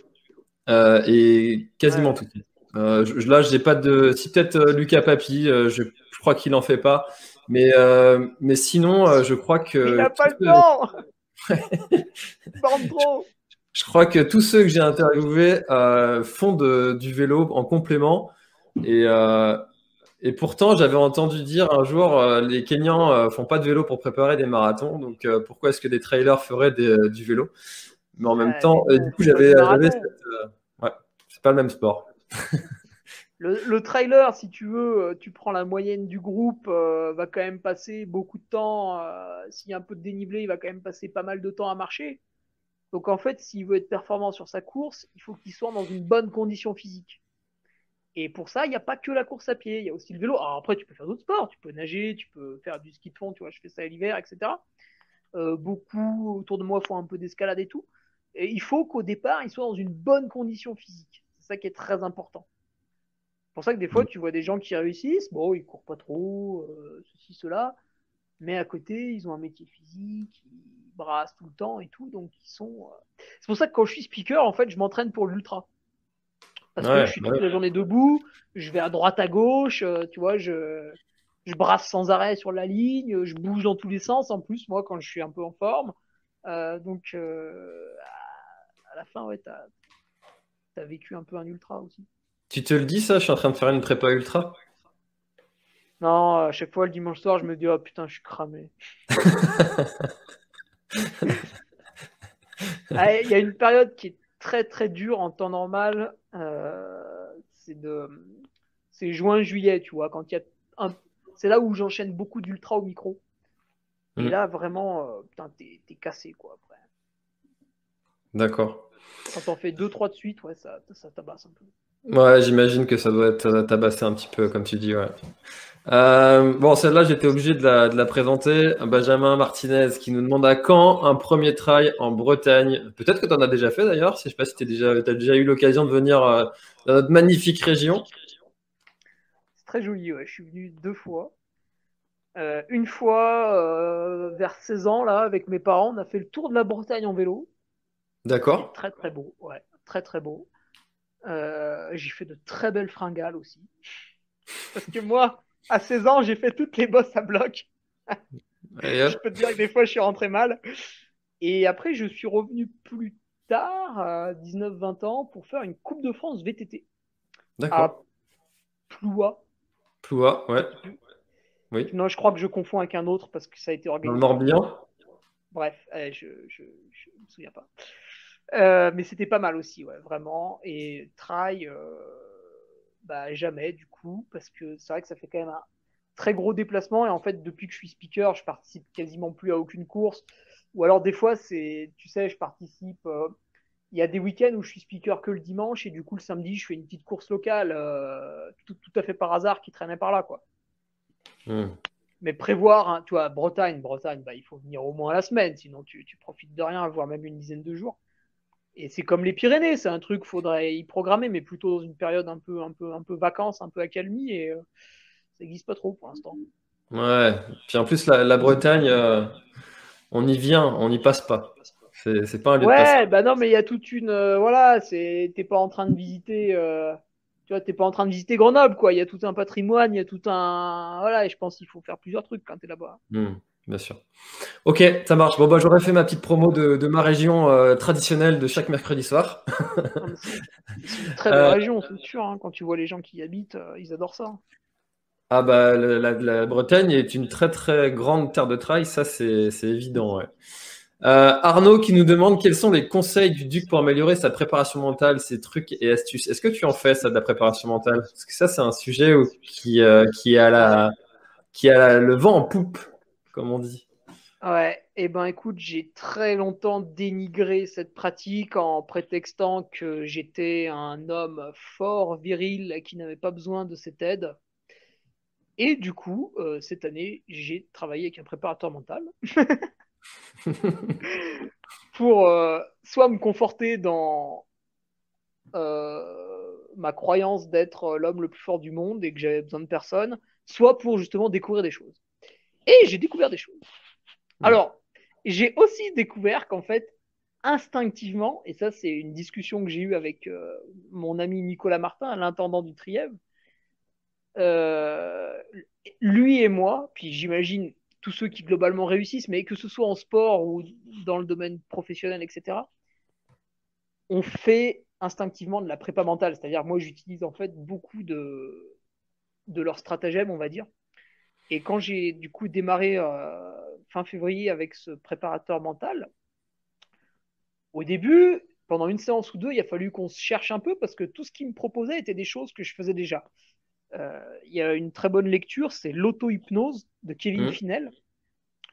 Alors, je suis jamais arrivé à m'auto-hypnoser, j'étais très déçu. Mais il y a beaucoup de, petits trucs et astuces dedans. Et en fait, ça touche un peu ouais, à la prépa mentale. Et après, qu'est-ce que j'ai fait pour progresser en prépa mentale avec ce gars, justement? Euh, Par exemple, on a fait un ancrage. Donc moi, j'estime que je descends mal et qu'il n'y a mm. aucune raison pour que je descende mal. Tu vois, j'habite dans un milieu montagnard, j'ai accès à de nombreux singles. Par le passé, j'ai fait du VTT, même du VTT de descente. Euh, je, suis quelqu'un qui normalement devrait descendre euh, pas trop mal, tu vois. Et j'ai plusieurs peurs, plusieurs craintes, etc. Et maintenant, avant chaque descente, quand je veux un peu envoyer la sauce, je pratique cette technique de l'ancrage. Donc c'est ça qui m'a appris le gars. Et après. Euh, Alors est-ce que tu peux nous en dire un peu plus? Comment est-ce que vous avez mis en place cette technique? Ah, c'était quand même une séance d'une heure et demie, parce que tu sais, c'est cérébral, alors euh, il faut y passer un peu de temps. En gros, c'est un geste que tu vas faire avant une situation. Donc moi, avant une descente, je fais un geste particulier. Et ensuite, j'attaque ma descente et ça me met dedans, tu vois. Je suis focus immédiatement. Mmh. Euh, alors, pour, l'expliquer ça aussi, euh, moi j'aime bien utiliser l'exemple de, la, musique qui nous rappelle instinctivement un, souvenir. Euh, euh, et, associé en fait à un événement positif ou négatif d'ailleurs. Et euh, le, système de l'ancrage permet ça justement, un, geste qu'on va associer à un événement Exactement, moi on l'a associé à une course où j'étais très bien descendu, c'était au début de la TDS en 2016 justement. Donc ce très bon souvenir vient en fait faire l'ancrage, ouais. Et ça, et ça marche parce que je, alors pour ceux qui connaissent un peu, je fais beaucoup le, Malpassant du côté de Mairie, qui est un, une montée qui fait un KV à la fin. Euh, je passe tout mon temps dedans dès que j'ai des exos en côte. Et du coup, qui dit côte dit descente. Et en fait, quand une fois j'ai fait 4 fois, non, 5 fois 200 mètres, je crois, et les descentes, je sais exactement combien de temps je vais mettre pour descendre. Et quand j'ai fait l'ancrage, j'ai gagné une trentaine de secondes sans, sans y penser. D'accord. Comme quoi, c'est réellement efficace et mesurable. Hmm. Mais c'est vrai que c'est un, un travail qui n'est pas, euh, qui est pas physique et on a encore un petit peu de mal avec euh, ce genre de, de pratique. Euh. Ouais, je ne suis, pas, je suis pas un grand fan hein, de tout ce qui est cérébral. Hmm. mais il faut reconnaître qu'il y a des choses. Voilà. Ouais, non, mais après, il y a Après, tu vois, souvent les gens se posent la question est-ce que je dois faire du complexe? Est-ce que je dois faire de la prépa mentale? Est-ce que je dois porter des chaussettes de contention? Est-ce que ceci? Est-ce que cela? Euh, Souvent, ils se posent cette question alors qu'ils courent déjà pas beaucoup ou qu'ils s'entraînent pas beaucoup. Euh, posez-vous moins de questions, entraînez-vous euh, un peu plus. Et c'est surtout quand même ça l'axe de progrès. Hmm, bien sûr. C'est vrai que. Quand tu arrives à un volume hebdomadaire un peu sympa, tu vois, 10, 12, 14 heures, là, tu commences à te dire, ouais, attends, peut-être ma récup, il faudrait que j'améliore des trucs et tout. Et c'est là où est le problème, en fait, c'est que plus tu vas t'entraîner, plus tu vas avoir besoin d'augmenter ta récupération. Ça, c'est Christophe Cario qui le dit. C'est quelqu'un, ça fait quand même des dizaines d'années qu'il est dans la gestion de la blessure en sport. Et euh, donc lui, c'est grâce à ses livres que j'ai été initié en gros aux automassages. Hmm. Euh, terme qui peut paraître un peu improbable à, ceux qui l'ont jamais entendu, puisque tu, tu t'automasses avec un espèce de rouleau, mais c'est très agréable. Hmm. Et en fait, ben justement, il le répète dans son livre, euh, si tu t'entraînes plus, il ben faut plus récupérer. Et du coup, c'est un peu chiant parce que plus tu t'entraînes, moins tu as de temps, mais il faut que tu passes plus de temps à t'étirer, plus de temps à te masser, etc. etc. Donc en fait, tu ne peux pas augmenter de manière linéaire ton entraînement. Bah, c'est sûr que quand tu vois le planning, euh, planning des, euh, des, gens qui sont euh, notamment en stage au Kenya ou ailleurs à préparer des gros événements, c'est en gros, ils s'entraînent, ils mangent, ils dorment, ils s'entraînent, ils mangent, ils dorment, ils s'entraînent, ils mangent, ils dorment. C'est ça le, planning, en gros. Bah, de toute façon, euh, quand tu es en stage à Iten, au Kenya, tu vas pas aller au cinéma, tu vas pas aller au théâtre, tu vas pas aller au resto avec tes potes parce que tout ça, ça n'existe pas. Donc, euh, oui, tu as plus de temps, ça, c'est sûr. Ça. Et moi, j'habite euh, au Mont-Revard. C'est aussi pour ça que le terme confinement m'a quand même doucement fait rigoler. Nous, on est confinés toute l'année, hein, si tu veux, ici, on croise. si, la police. J'ai croisé que pendant le confinement. Et donc ouais, en fait, quand, quand, quand, je suis chez moi ici, après, je descends le week-end euh, pour aller sur les événements, puis le dimanche soir, je passe voir mes parents avant de remonter le lundi, parce que tu peux pas faire les courses le dimanche soir. Et du coup, euh, quand tu es ici, 3, 4, 5 jours, euh, tout seul dans ton logement, alors tu vas un peu dehors t'entraîner, tu vas sur l'ordinateur préparer l'événement du week-end, mais globalement, tu es, quand même plutôt seul et loin de toute sollicitation. Et déjà, tu sens des effets positifs. Hein. Alors, ça se voit pas sur Strava, hein, cette espèce de, calme, de solitude, de, presque. Bon, pas ermite non plus, j'ai quand même un voisin. Mais, euh, mais euh, c'est ça aussi qui, qui t'apporte euh, beaucoup plus dans la récupération. Ouais, c'est vrai que tu es plus focus. Quoi. Tu, tu vois, le soir, une fois que tu as fini de manger, bah, il n'y a rien à faire. Donc finalement, qu'est-ce que tu fais? Bah, Tu vas t'étirer un petit peu, après tu vas lire un bouquin, puis tu vas te coucher, puis finalement, ça va être relativement tôt. Quoi. Donc euh, c'est aussi en supprimant toutes ces. Euh, tu vois, moi, je ne regarde pas du tout Cyril Hanouna à la télé. Hein. Comment ça? Après, j'aime bien le citer lui, c'est un peu la bête noire. Euh, la cible facile. Avec une personne de ma famille, euh, bon, euh, me disait que voilà, il y avait des anges à regarder, après il y avait ceci, après il y avait cela. Et en fait, il y avait tout un programme télévisuel à respecter qui prenait un masse de temps. Mais dans le trail, quand même, souvent les gens, voilà, ceux qui n'ont pas trop de temps, en fait, généralement, c'est parce qu'ils s'occupent beaucoup de leur famille. Il n'y a pas trop de glandeur chez nous, ça va. Mais chacun peut réfléchir. Il y a beaucoup de choses qu'on peut supprimer dans sa vie. Euh, euh, tu vois, c'est pas parce que je donne des conseils que je suis absolument parfait. Il y a plein de trucs que je fais, c'est des énormes conneries. Mais euh, tu vois, tout le monde à son niveau peut supprimer des trucs pour, pour être un peu plus calme, un peu plus tranquille. Mmh. Moi, moi j'aime bien faire des petits sondages, des petits sondages comme ça pour prendre un peu la température chez les gens, savoir un peu leurs problèmes, etc. Et souvent, le, plus gros problème du trailer, c'est ça, le manque de temps. Ça, c'est souvent. Bon, sauf le, confinement. ouais, ouais. Tu vois, par exemple, des fois, je me fais piéger. Hein. Des fois, tu.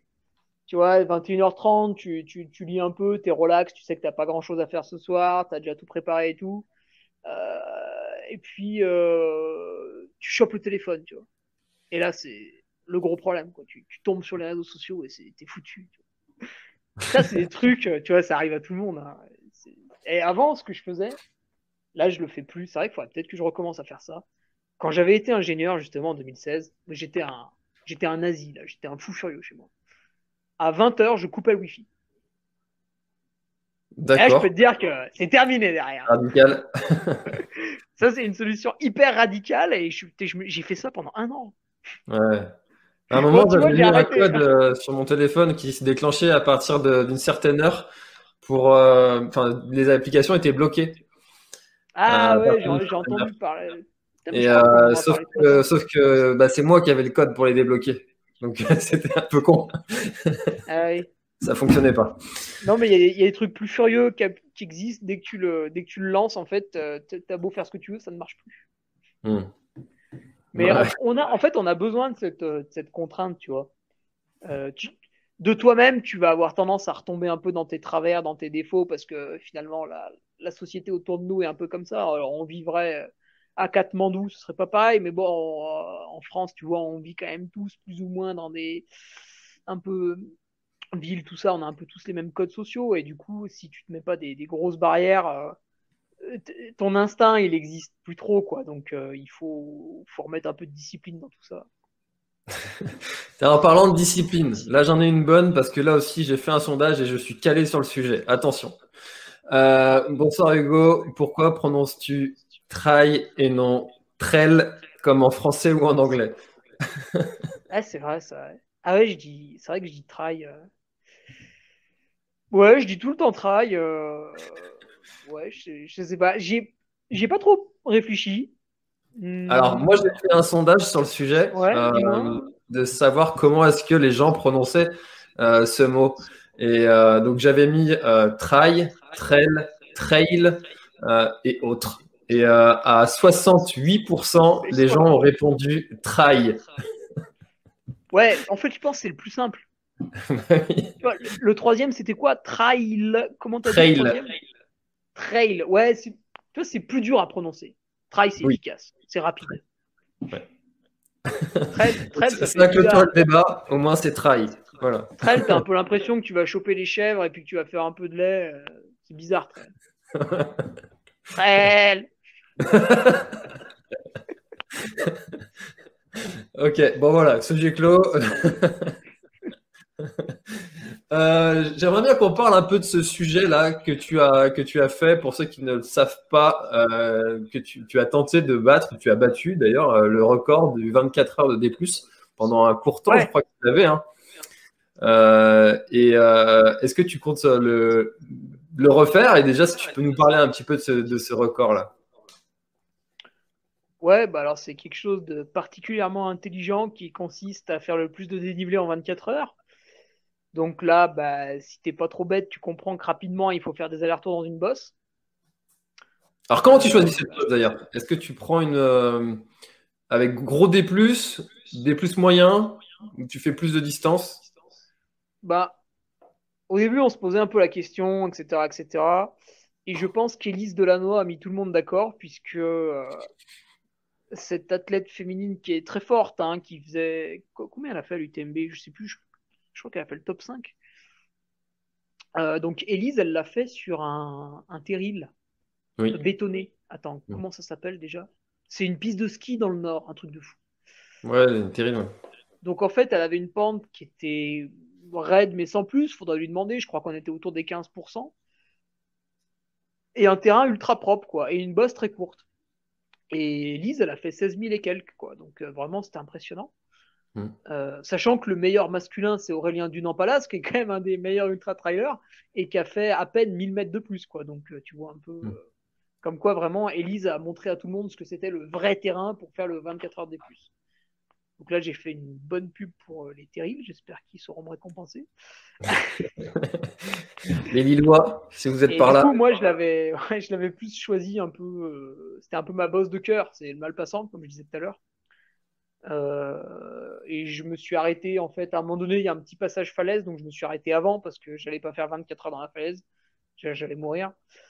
Et du coup ouais c'était un peu trop long comme boss. Il y avait trop de virages euh, c'était pas terrible terrible ouais. c'est pour ça qu'après ça a été amélioré une deux trois quatre fois avec Elise. Ça a été amélioré quatre fois. D'accord. Et alors qu'est-ce qui t'a trouvé le plus dur dans cette dans ce défi? Euh, au bout de 6 ou 8 heures, donc tu as déjà fait, euh, tu vois, 6 ou 8 heures, tu as déjà fait une bonne sortie, tu es, content, mm. tu vois.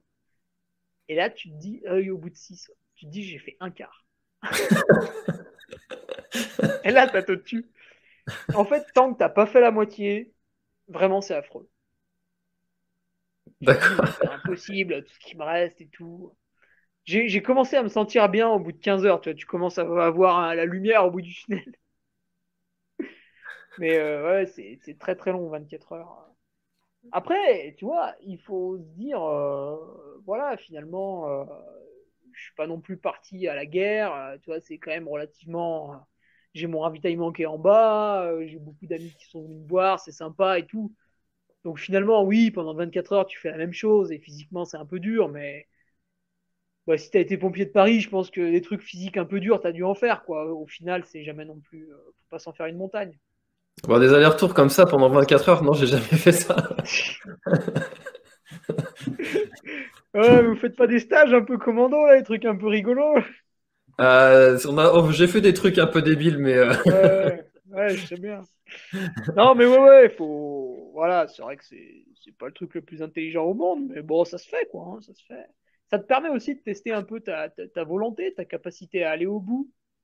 Parce que du coup, tu peux faire ça autour de chez toi, donc tu n'as pas d'investissement financier particulier. Et ça te permet. Tu vois, si tu fais 24 heures sans réel souci, bon, hormis une fatigue, une ampoule, une connerie, tu vois, une petite hypo à un moment donné, etc.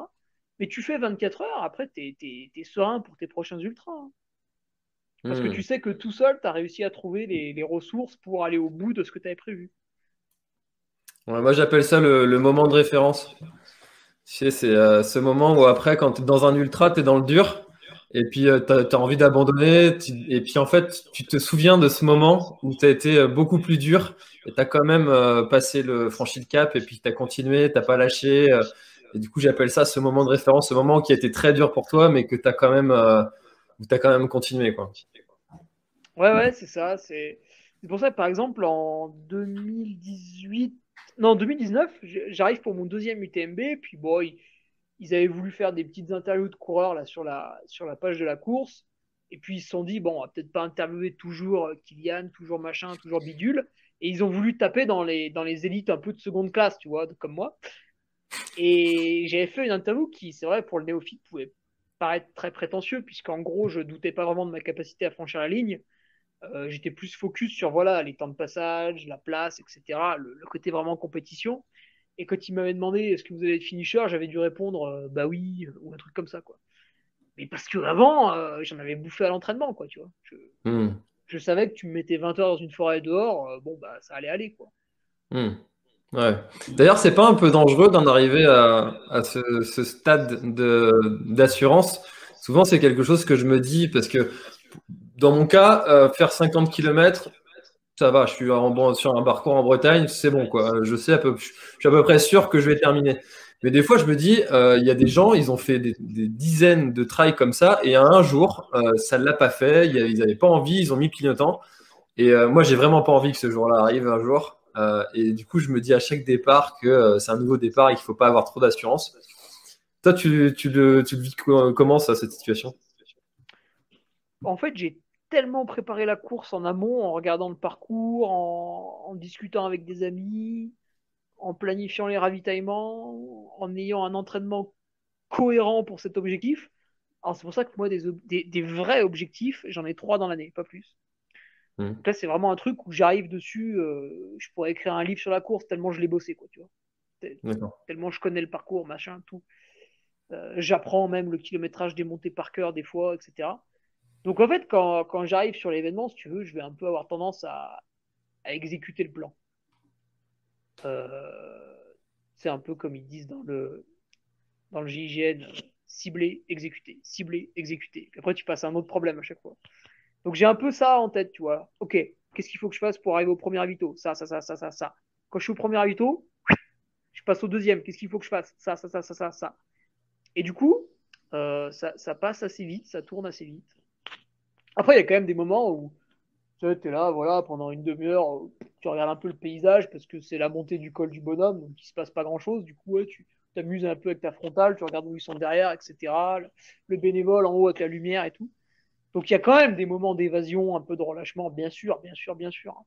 Mais il y a toujours euh, ces tâches à faire, tu vois, pour arriver au prochain invito, etc., qui te permet, ben, de un, de ne pas tomber dans une euh, euphorie, je pense que quelqu'un, quand il participe, par exemple, pour la première fois à un gros événement, bah, comme on va citer encore l'UTMB, parce que c'est mon expérience, je ne vais pas te parler de quelque chose que je ne connais pas.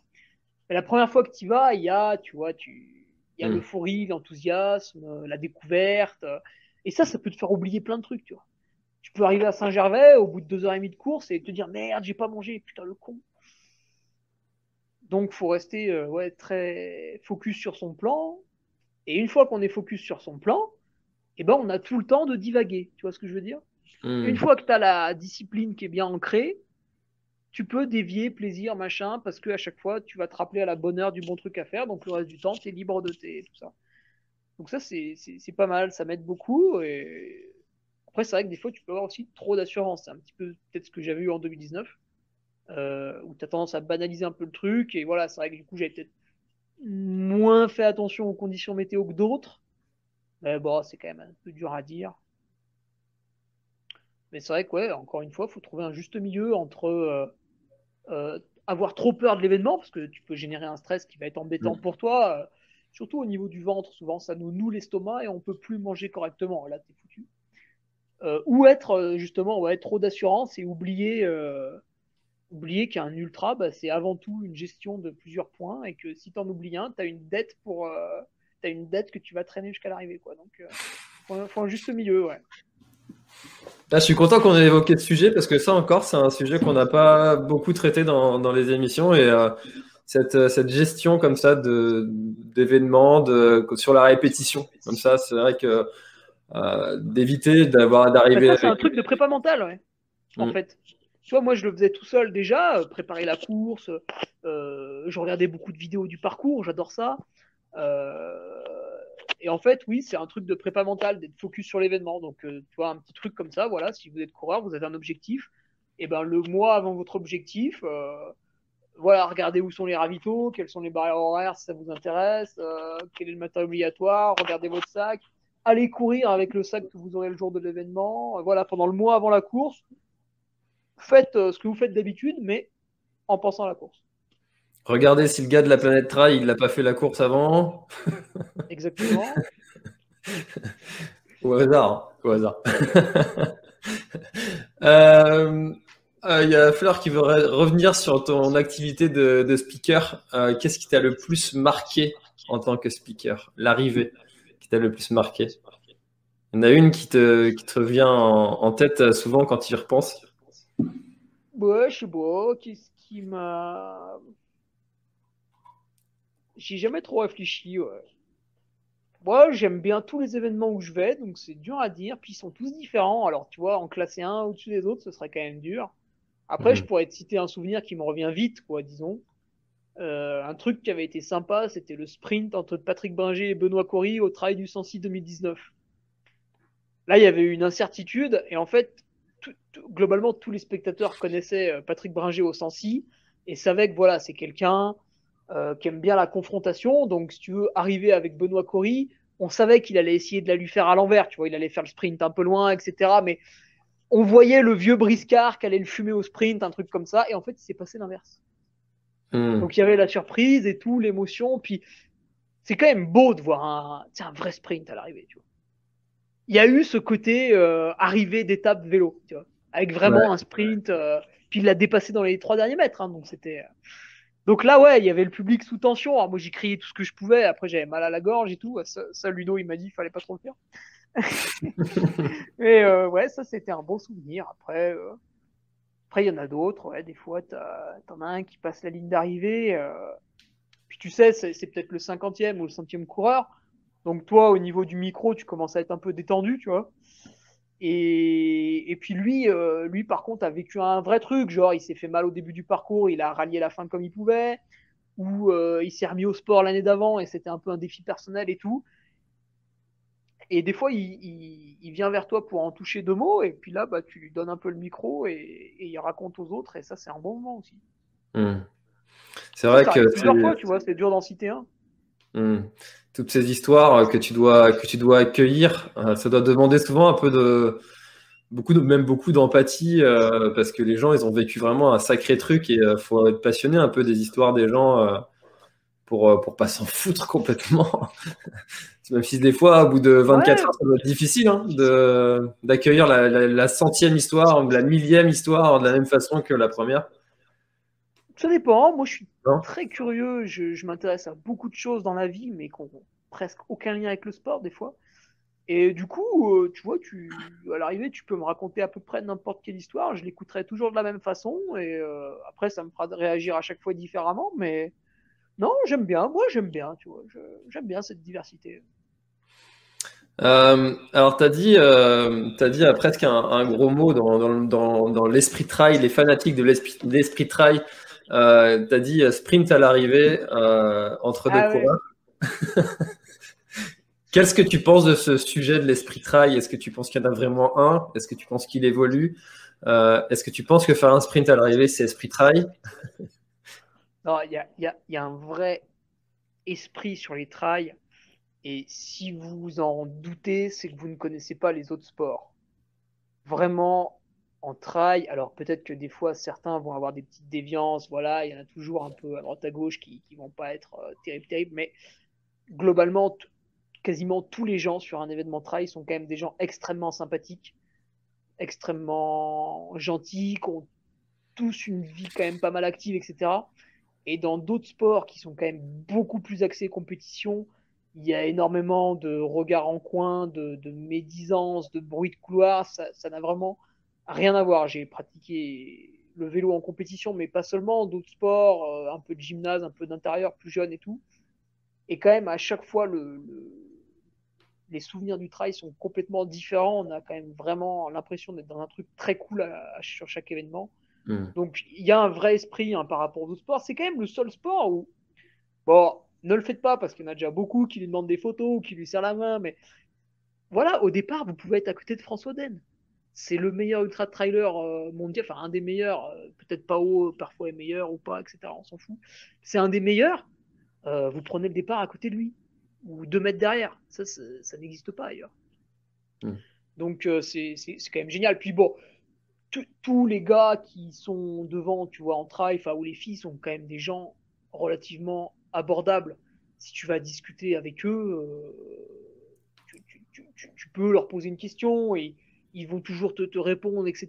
Il y a des sports, euh, tu vois, Neymar, jamais tu l'approches, hein, ça c'est sûr. Et dans, plein d'autres sports, pareil, tu, tu, vas jamais approcher euh, ceux qui sont dans les premiers, c'est pas possible. Et en trail, ouais, tu peux discuter avec eux. Il y en a qui répondent plus ou moins sur les réseaux sociaux. Tu vois, ils ont quand même tous un caractère relativement sociable. Et après, pour s'arriver main dans la main, je dirais qu'il y a, il y a deux arrivées main dans la main. Comme le chasseur et le mauvais chasseur. Le bon et le mauvais? il y a la bonne arrivée main dans la main. Quand t'es pas trop premier, que tu as vécu un ultra un peu difficile, enfin une course un peu difficile, puis le collègue t'a aidé, ou toi t'as aidé le collègue et tout. Voilà, souvent ça arrive, hein, t'as des, t'en as, ils passent l'arrivée, ils sont deux main dans la main, ouais génial, machin et tout, parce que voilà, ils ont, ils ont vécu un truc, ils ont eu des problèmes que tu sais peut-être pas, etc. ils se sont serrés les coudes et ils passent l'arrivée main dans la main. Après, sur le premier, c'est un peu plus dérangeant. Pourquoi le premier il passe main dans la main? Tu vois, quand même, le premier, euh, il n'est pas là pour être finisher, donc euh, il est quand même là.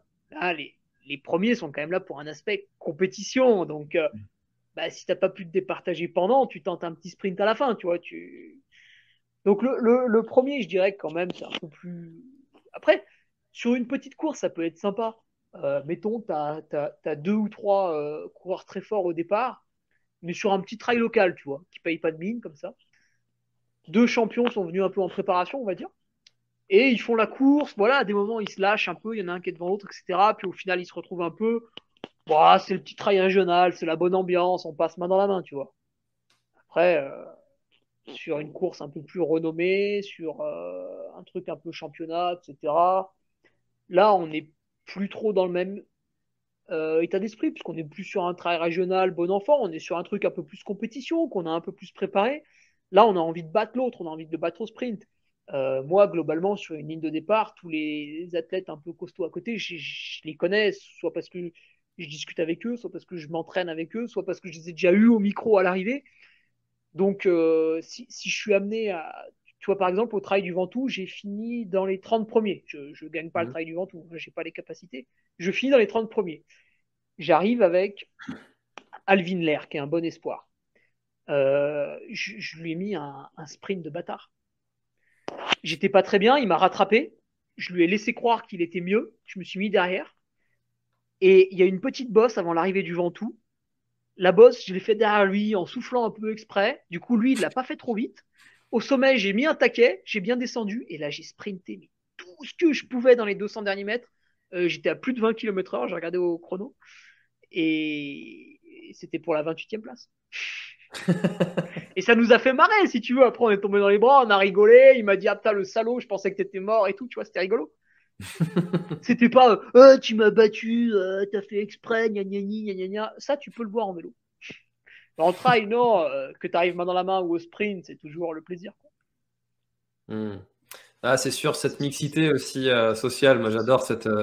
c'est quelque chose que tu retrouves difficilement dans, beaucoup de sports que tu as le fait de pouvoir discuter avec des gens de tous les milieux sociaux différents. Et euh, pour moi, c'est ça aussi, c'est presque ça le, principal truc de l'esprit trail aussi, euh, et que tu ne retrouves pas dans, beaucoup d'autres sports. Ouais, c'est euh, simple quoi en trail. Hein. Voilà, la simplicité, Même l'entraînement, globalement, tu peux, tout le monde peut s'entraîner un peu autour de chez soi. voilà, t'achètes une paire de baskets, un short qui t'irrite pas trop, et puis c'est parti quoi. Donc bah, D'ailleurs, on le voit avec tous les gens qui peuvent plus pratiquer leur sport. Hein. hein?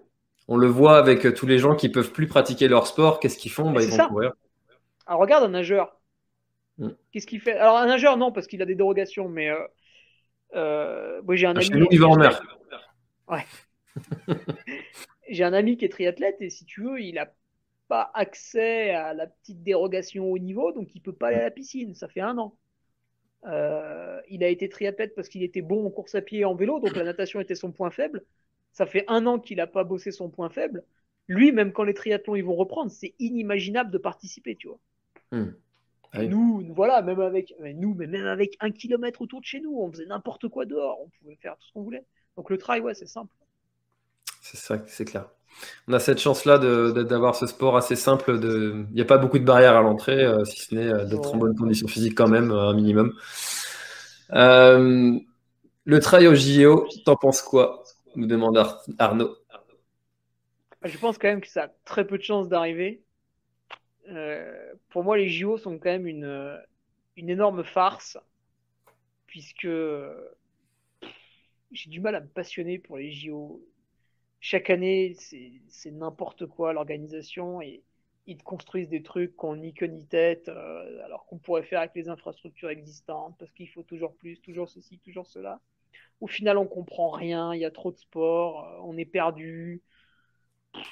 le trail au JO, bah, ce serait une très mauvaise chose hein, s'il y arrive, ça, ça servirait absolument à rien c'est pas du tout télévisuel, ça ferait chier tout le monde, personne regarderait. Déjà, le vélo, euh, plutôt joli et sympa à voir, et en fait, il y a vraiment que les passionnés qui regardent. Donc, euh, du trail euh, où les gens vont tout doucement, ouais, ce serait quand même très dur. Ou alors, tu fais un, un trail sur circuit, bah alors là, c'est pas, pas foufou. Quoique, ça pourrait être marrant une fois de faire un trail en circuit, c'est vrai qu'on n'en fait jamais en fait. Ouais. Pourquoi pas? C'est. Euh, euh, ouais, t'aurais du mal à le filmer quand même. Tu vois, même euh, l'UTMB qui ont un live qui est pas mal, tu regardes pas toute la journée quand même. Tu vois, tu, regardes un petit peu, mais après, bon, c'est bon, tu passes à autre chose. Hmm. Ouais, le trail, c'est quand même dur à, à être passionné par la course de A à Z. Par contre, ce qui est pas mal en trail, c'est les vidéos d'après-course, tu vois, quand c'est pas trop mal filmé, que tu comprends un peu comment ça s'est passé devant et tout, etc qu'il y a des beaux paysages, ça t'apprécie, ouais. Mais sur le moment présent, c'est dur. Tu vois, j'ai commenté le marathon du Mont Blanc qui proposait un live d'excellente qualité mmh. en 2019 avec Greg Vollet et son équipe. 5 euh, heures de commentaires. Alors là, si vous, si vous pouvez retrouver la vidéo sur YouTube, c'est exceptionnel hein, avec Michel Lannes. C'était 5h30 du matin. On avait fait deux nuits blanches. Donc là, on a, on a dit beaucoup de, beaucoup de conneries, c'est vrai mais c'était un peu long à commenter quand même parce que tu vois Andy Walker qui court très vite sur la plaine au début. En une minute, tu as tout dit et il lui reste un quart d'heure sur la plaine. Donc euh, c'est un peu long. Ouais. Il faut meubler. ouais, tu meubles, mais c'est pas. Ouais, c'est quand même dur. Hein. Mais euh, c'est justement, tu disais Greg Vollet qui en parlait de ce sujet dans, dans Let's Try, le podcast dans lequel on est passé euh, ouais, tous les deux. Ouais, il, est, il, est, il, est très, il était très bien, je l'ai écouté cet épisode. Mm. Et euh, sur le sujet de, du trail des JO, il, il, en parlait, il comparait ça avec le, passage du VTT justement au, JO. Et, et, je vous conseille d'aller écouter, écouter Greg Vollet dans Let's Try, le podcast pour, pour ce sujet du trail au JO. C'était passionnant c'est vrai que ça a totalement changé la pratique du VTT. Mais en trail, en fait, c'est trop tard. On pourra pas. Je pense pas qu'on. Peut-être je dis une connerie dans 10 ans, on se dira, mais il est nul, c'est au Ferrari, il avait rien compris. Euh, en trail, je pense qu'il y a déjà tellement de gens qui pratiquent, tellement de gens qui ont leurs habitudes, qu'on ne hmm. pourra pas vraiment changer le trail. Le vélo, en fait, ils sont passés à des parcours de 40, 50 km, à des parcours en circuit. Mais parce que derrière, il y avait des championnats de France, il y avait une fédération, c'était très, très, très, très, très, très bien organisé. Nous, en trail, c'est le boxon, on va pas se mentir. Un peu encore. c'est le bordel. Et on adore ce bordel. Donc je pense que personne ne nous fera trop changer quand même. Ah, disons que dès qu'il y en a un qui voudra changer, en fait, il se fera bouffer par les autres à côté qui font comme d'habitude. Bah, il y a plein d'organismes qui s'y lancent, hein, euh, entre l'ITRA, euh, l'UTMB Group, euh, enfin tous ces, tous ces organismes-là, des gros trucs qui, qui s'investissent dans l'organisation du trail. tu vois bien, hein, dès, que, dès que ça commence à vouloir mettre trop de règles, ça râle. Hein. Mm. Ouais, alors après, tu vois, l'UTMB Group, alors c'est un peu comme la Maxi Race, en gros, c'est une franchise, mm. euh, mais une franchise qui est beaucoup plus saine que McDonald's, je vous rassure tout de suite. Euh, ils organisent des courses dans des lieux un peu paumés, un peu perdus, euh, Ushuaia, la Thaïlande, la Chine, je sais pas quoi. La Maxi Race, tu peux aller sur des îles, sur des trucs, des machins. Et Maxi Race Équateur, Maxi Race South Africa. je pense que c'est pas mal. Enfin, en tout cas, moi, ça m'intéresse sur un point c'est que ça te permet d'aller faire une course dans un pays un peu, euh, peu bizarre quand même. Et tu sais que tu vas retrouver des choses relativement sécuritaires. Euh, hmm. Tu sais que tu vas retrouver un balisage que tu connais, tu sais que tu vas, tu vas pas être perdu sur le village départ, etc. Tu, tu, tu vas comprendre. Tu vois, moi, par exemple, si tu m'envoies faire un ultra trail en Chine, euh, j'ai peur. je sais pas où je vais, c'est grand, je connais pas la course, comment ça va se passer, est-ce que je vais me faire agresser pendant la course, j'en sais rien.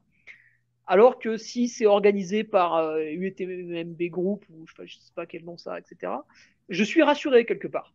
Hmm. Je me dis, c'est quelque chose que je connais. Alors, je suis pas en train de partir en vacances avec des potes, mais voilà, c'est quelque chose que je connais. S'il l'organise, c'est que ça marche, etc. Donc, je, voilà, je, peux payer mon billet d'avion. Je, je, suis moins craintif, quoi.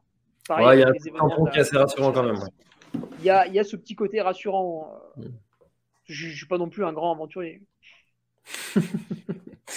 euh, ah, tu vois, UTMB Oman. Euh, moi, aller Oman, euh, j'ai un peu peur, tu vois.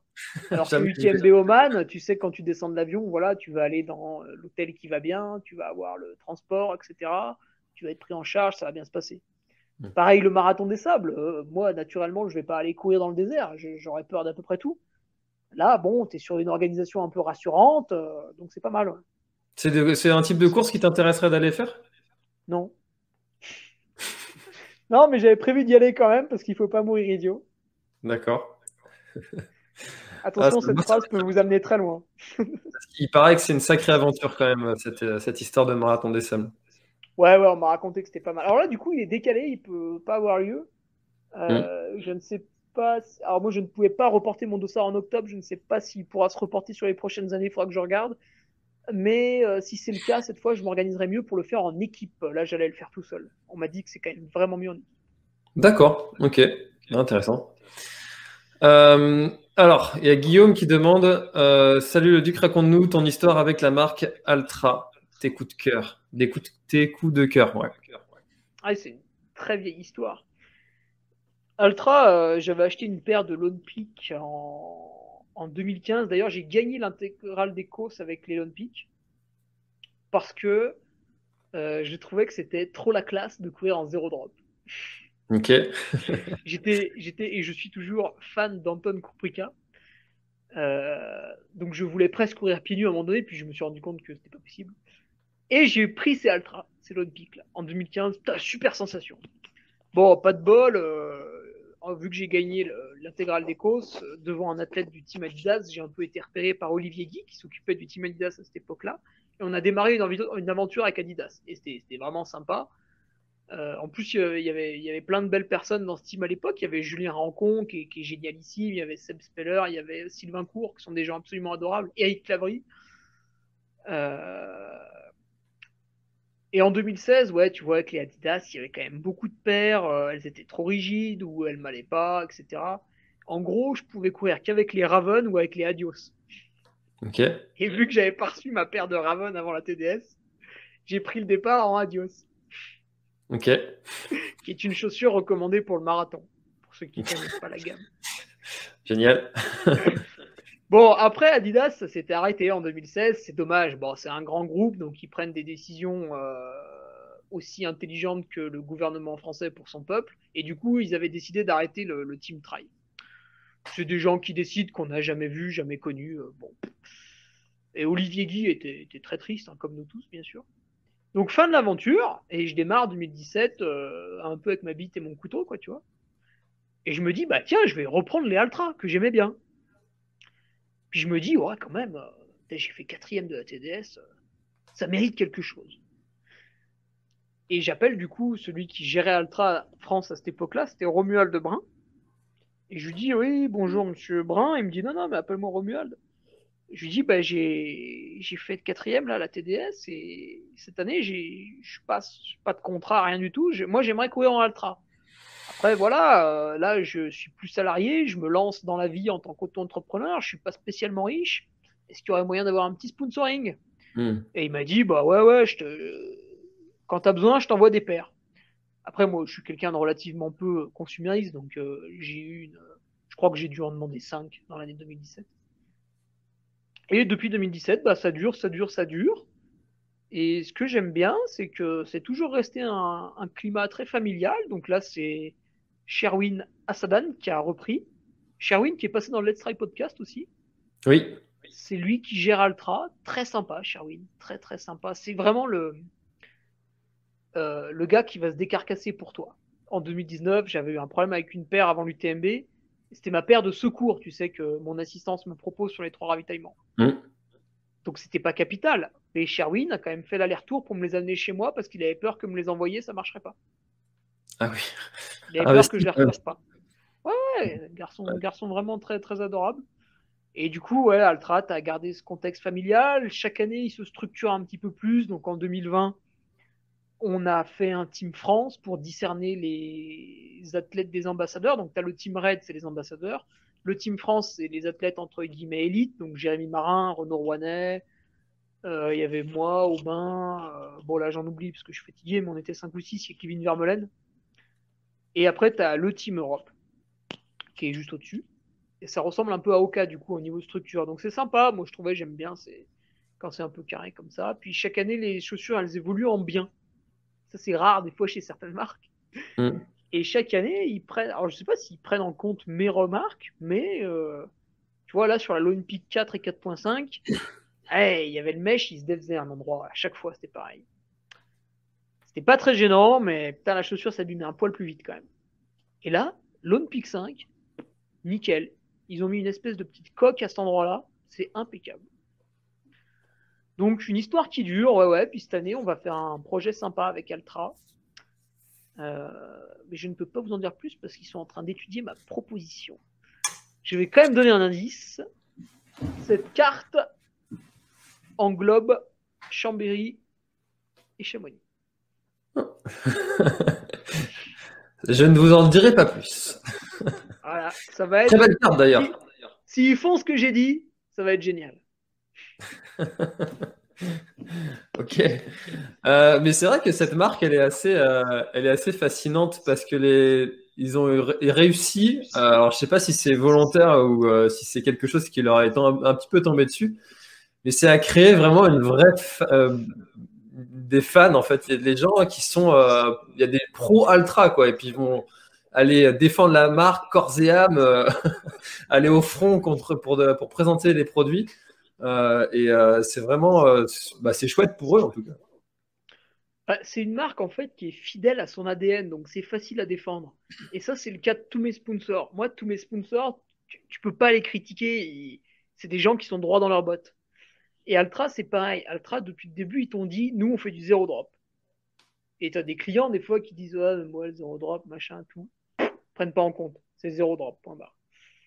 Après, là où c'est pas non plus des, des, psychorigides, c'est que, ok, euh, Altra, ils vont te prôner un, minimalisme, voilà, ils vont ils vont t'aider à aller vers du, une pratique de la course à pied un peu plus, euh, un peu plus libre si on lit le livre de Soralberg. Euh, mais il y aura toujours des modèles un peu plus gros, avec un peu plus de confort. Euh.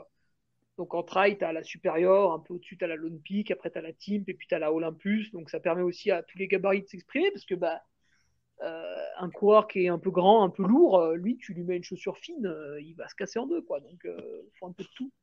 C'est pour ça hmm. qu'Altra, ouais, les, les gens aiment bien. Il y a le petit côté américain, tu vois, qui fait plaisir aussi. Sympa. C'est clair. Euh, alors, euh, je viens de regarder le chrono. Je ne l'avais pas encore regardé depuis le début. Ouais, je m'endors là. je, suis halluciné. Il est, 1h44. Ça passe tout seul. Hein. Et eh, quand tu veux, les 24 heures. Hein. Tranquille. Hein. Sans forcer. Euh, pourtant, j'étais prévenu. Hein. Pourtant, j'étais prévenu. J'ai pas vu le temps. Je suis, euh, franchement, je suis halluciné. J'ai pas vu le temps passer. Il y a des gens, euh, leur femme a dû leur dire Eh, tu viens t'occuper de machin. Mais même la mienne, elle doit halluciner. Elle doit se demander qu'est-ce que je suis en train de faire là. oh, elle allait se coucher. Euh. bon, du coup, bah, va bien falloir clôturer un, un, moment ou un autre. On en fait une petite dernière. On fera, on fera ce, 24 heures, euh, ce 24 heures live. Alors, est-ce que tu veux une dernière euh, un peu piquante ou une dernière un peu classique? J'ai tout. Ce, que tu veux, ce qui te fait plaisir, François? J'ai abusé de ton temps, alors ce qui te fait plaisir? Euh, allez, on va. Et je me doute que tu as de tout. Hein. Ouais, j'ai de tout.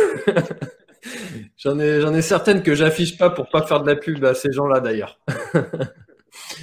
En lisant les commentaires, vous comprendrez assez facilement de qui je vais parler. Euh, allez, celle-là. Comment vois-tu le trail dans 10 ans? Euh, Pratique pro séparé des amateurs Ah, j'aime pas trop ça. non, bah allez, on va y répondre. On a dit une dernière. Euh, dans 10 ans, ouais, c'est dur à dire. Alors, si tu regardes dans les 10 dernières années, quand même, ça n'a pas trop changé. Donc, pourquoi ça changerait beaucoup? Je ne suis pas certain pratique pro, très franchement, le, pro en trail, il est rarissime. Hein. Si on devait faire une liste de tous les gens qui vivent vraiment du trail sans être obligés de faire des trucs à côté, euh, ils sont pas beaucoup, ils sont pas nombreux en France. Donc euh, pratique pro séparée des amateurs, franchement, j'y crois pas trop. Déjà parce que les gars qui sont devant, tu vois, les, les, les Ludo Pomeray, les, tous ces gens-là n'ont absolument pas envie euh, de prendre un départ séparé des autres. Donc, euh, dans une vie normale, euh, ils ont envie que voilà, ce soit toujours un peu les mêmes départs, 300, 500, 1000 personnes. Alors eux, forcément, ils sont devant parce que si tu veux, c'est ben, même logique. nous, par exemple, à l'UTMB, on va partir à 16,5 km/h sur le plat. Mm. Du coup, on se met devant. ça rimerait à quoi de doubler tout le monde? Ça, gênerait tout le monde. Celui qui va vite, pas vite, tout le monde. Donc en fait, c'est très bien de se, mettre au départ par ordre d'allure. Ça fait que chacun peut partir à la sienne. Mais en aucun cas, euh, ces gens-là ont envie de faire un départ à 30 kiki. Euh. Alors ça a été fait là au trail de, la roche de la cité de la pierre. Euh. Hmm. Mais c'est parce que voilà, c'est tout, tout était interdit en fait. Il faut connaître l'histoire de l'organisateur qui a fait un très long post pour tout expliquer, mais je pense que très peu l'ont lu. Et en fait, il avait il, avait quasiment le droit de rien faire. Et c'était ça ou rien.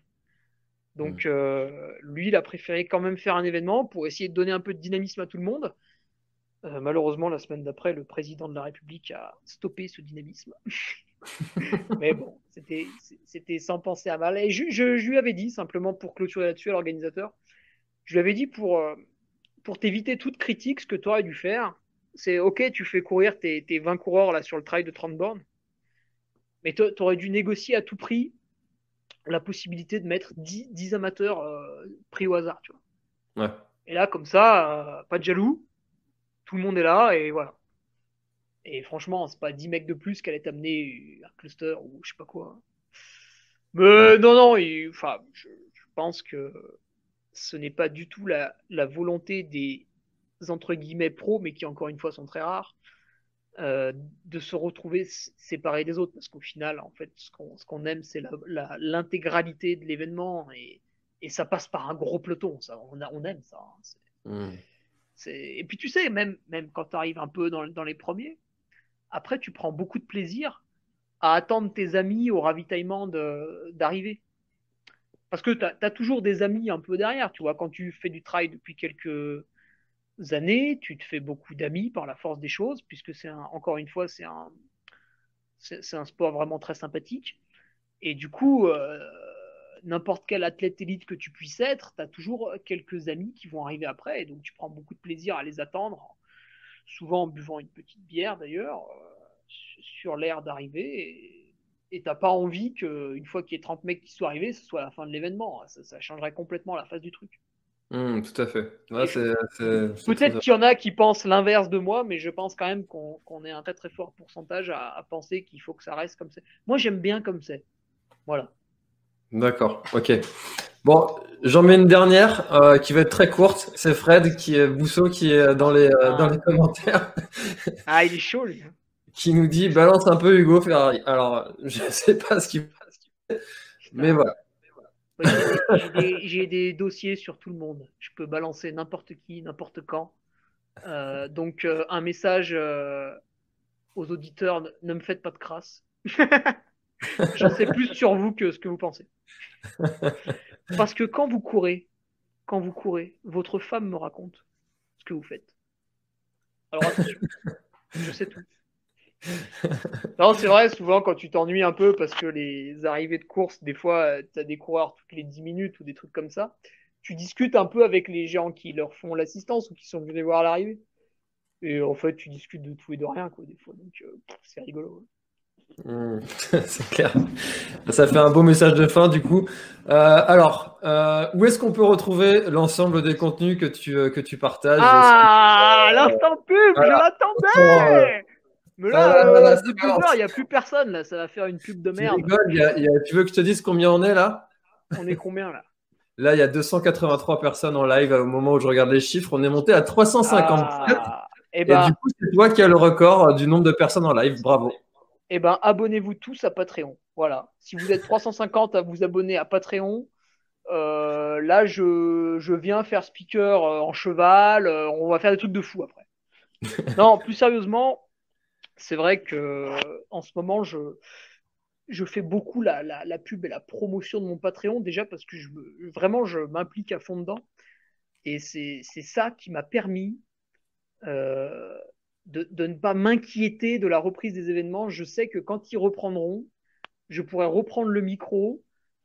Euh, parce que ce, revenu financier, en fait, qui, vient globalement des gens, mais euh, si personne se désabonne, c'est qu'ils sont très contents d'être là aussi. Hein. Je, les chouchoute hein, quand même. Euh, forum privé, euh, quelques petits codes promo de mes partenaires, du contenu le lundi, le vendredi de, plus ou moins bonne qualité. Je me casse bien le cul quand même à, essayer de faire un truc vraiment qui, me plairait à moi et donc qui plaît aux autres. intéressant. Et c'est grâce à ça que je peux. voilà, je suis pas obligé. À un moment donné, je me suis posé la question en mai dernier, avant que ça s'augmente justement, je me suis posé la question est-ce que je suis pas obligé de reprendre un job de salarié en attendant la reprise des événements? Et après, on sait très bien que quand tu perds l'habitude, tu vois, tu commences à reprendre un job de salarié, puis finalement ta vie elle change un petit peu, etc., etc. Puis tu redeviens plus speaker, tu vois, c'est des choses qui peuvent arriver. Et eh ben, grâce à ce soutien, grâce à cette communauté où, euh, voilà, tu vois, moi je vais aussi euh, de temps en temps aller mettre un petit coup de main, organiser un petit truc avec eux et eh ben, c'est aussi grâce à ça que quand les événements reprendront, moi, je pourrais proposer les mêmes devis qu'avant aux organisateurs, sans augmentation, sans ceci, sans cela. Hmm. Euh, voilà, des copies conformes et pour justement reprendre vraiment là où on s'était arrêté, sans, sans, aucun changement. Ok, donc euh, Patreon. Voilà. Et, eh ben, écoute, développer des euh, trucs de fou, quoi. le e-book va être une tuerie. Hein. Il arrive dans une semaine ou deux, c'est une tuerie. Ok, super. Eh ben, écoute, euh, je, mettrai, euh, je mettrai le lien dans, dans la description pour euh, tous ceux que ça intéresse d'aller en savoir plus sur la Ducarmi. ouais, ouais c'est des. Franchement, il y, a des, y a des bons dingues. Il y a vraiment des bons états. Super. Alors... En fait, je suis loin d'être le pire hein, là-dedans.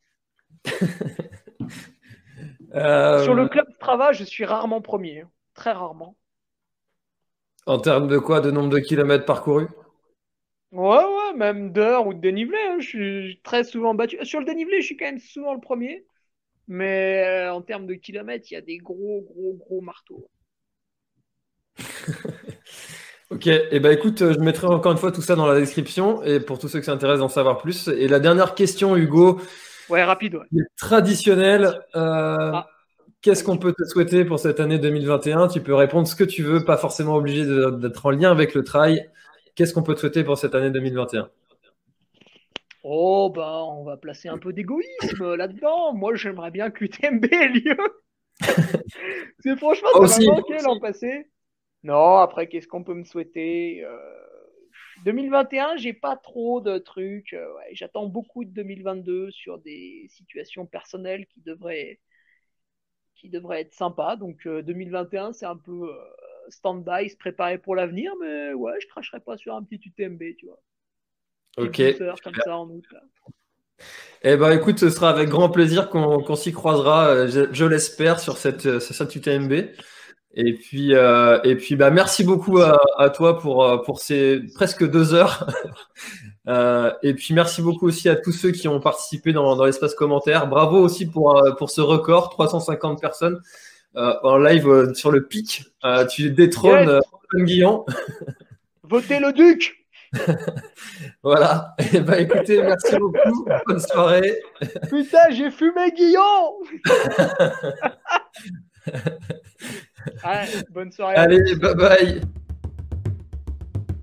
Tu viens d'écouter le podcast du Duc de Savoie. Si tu souhaites approfondir avec de pertinents articles d'éminents spécialistes, rejoins le Patreon.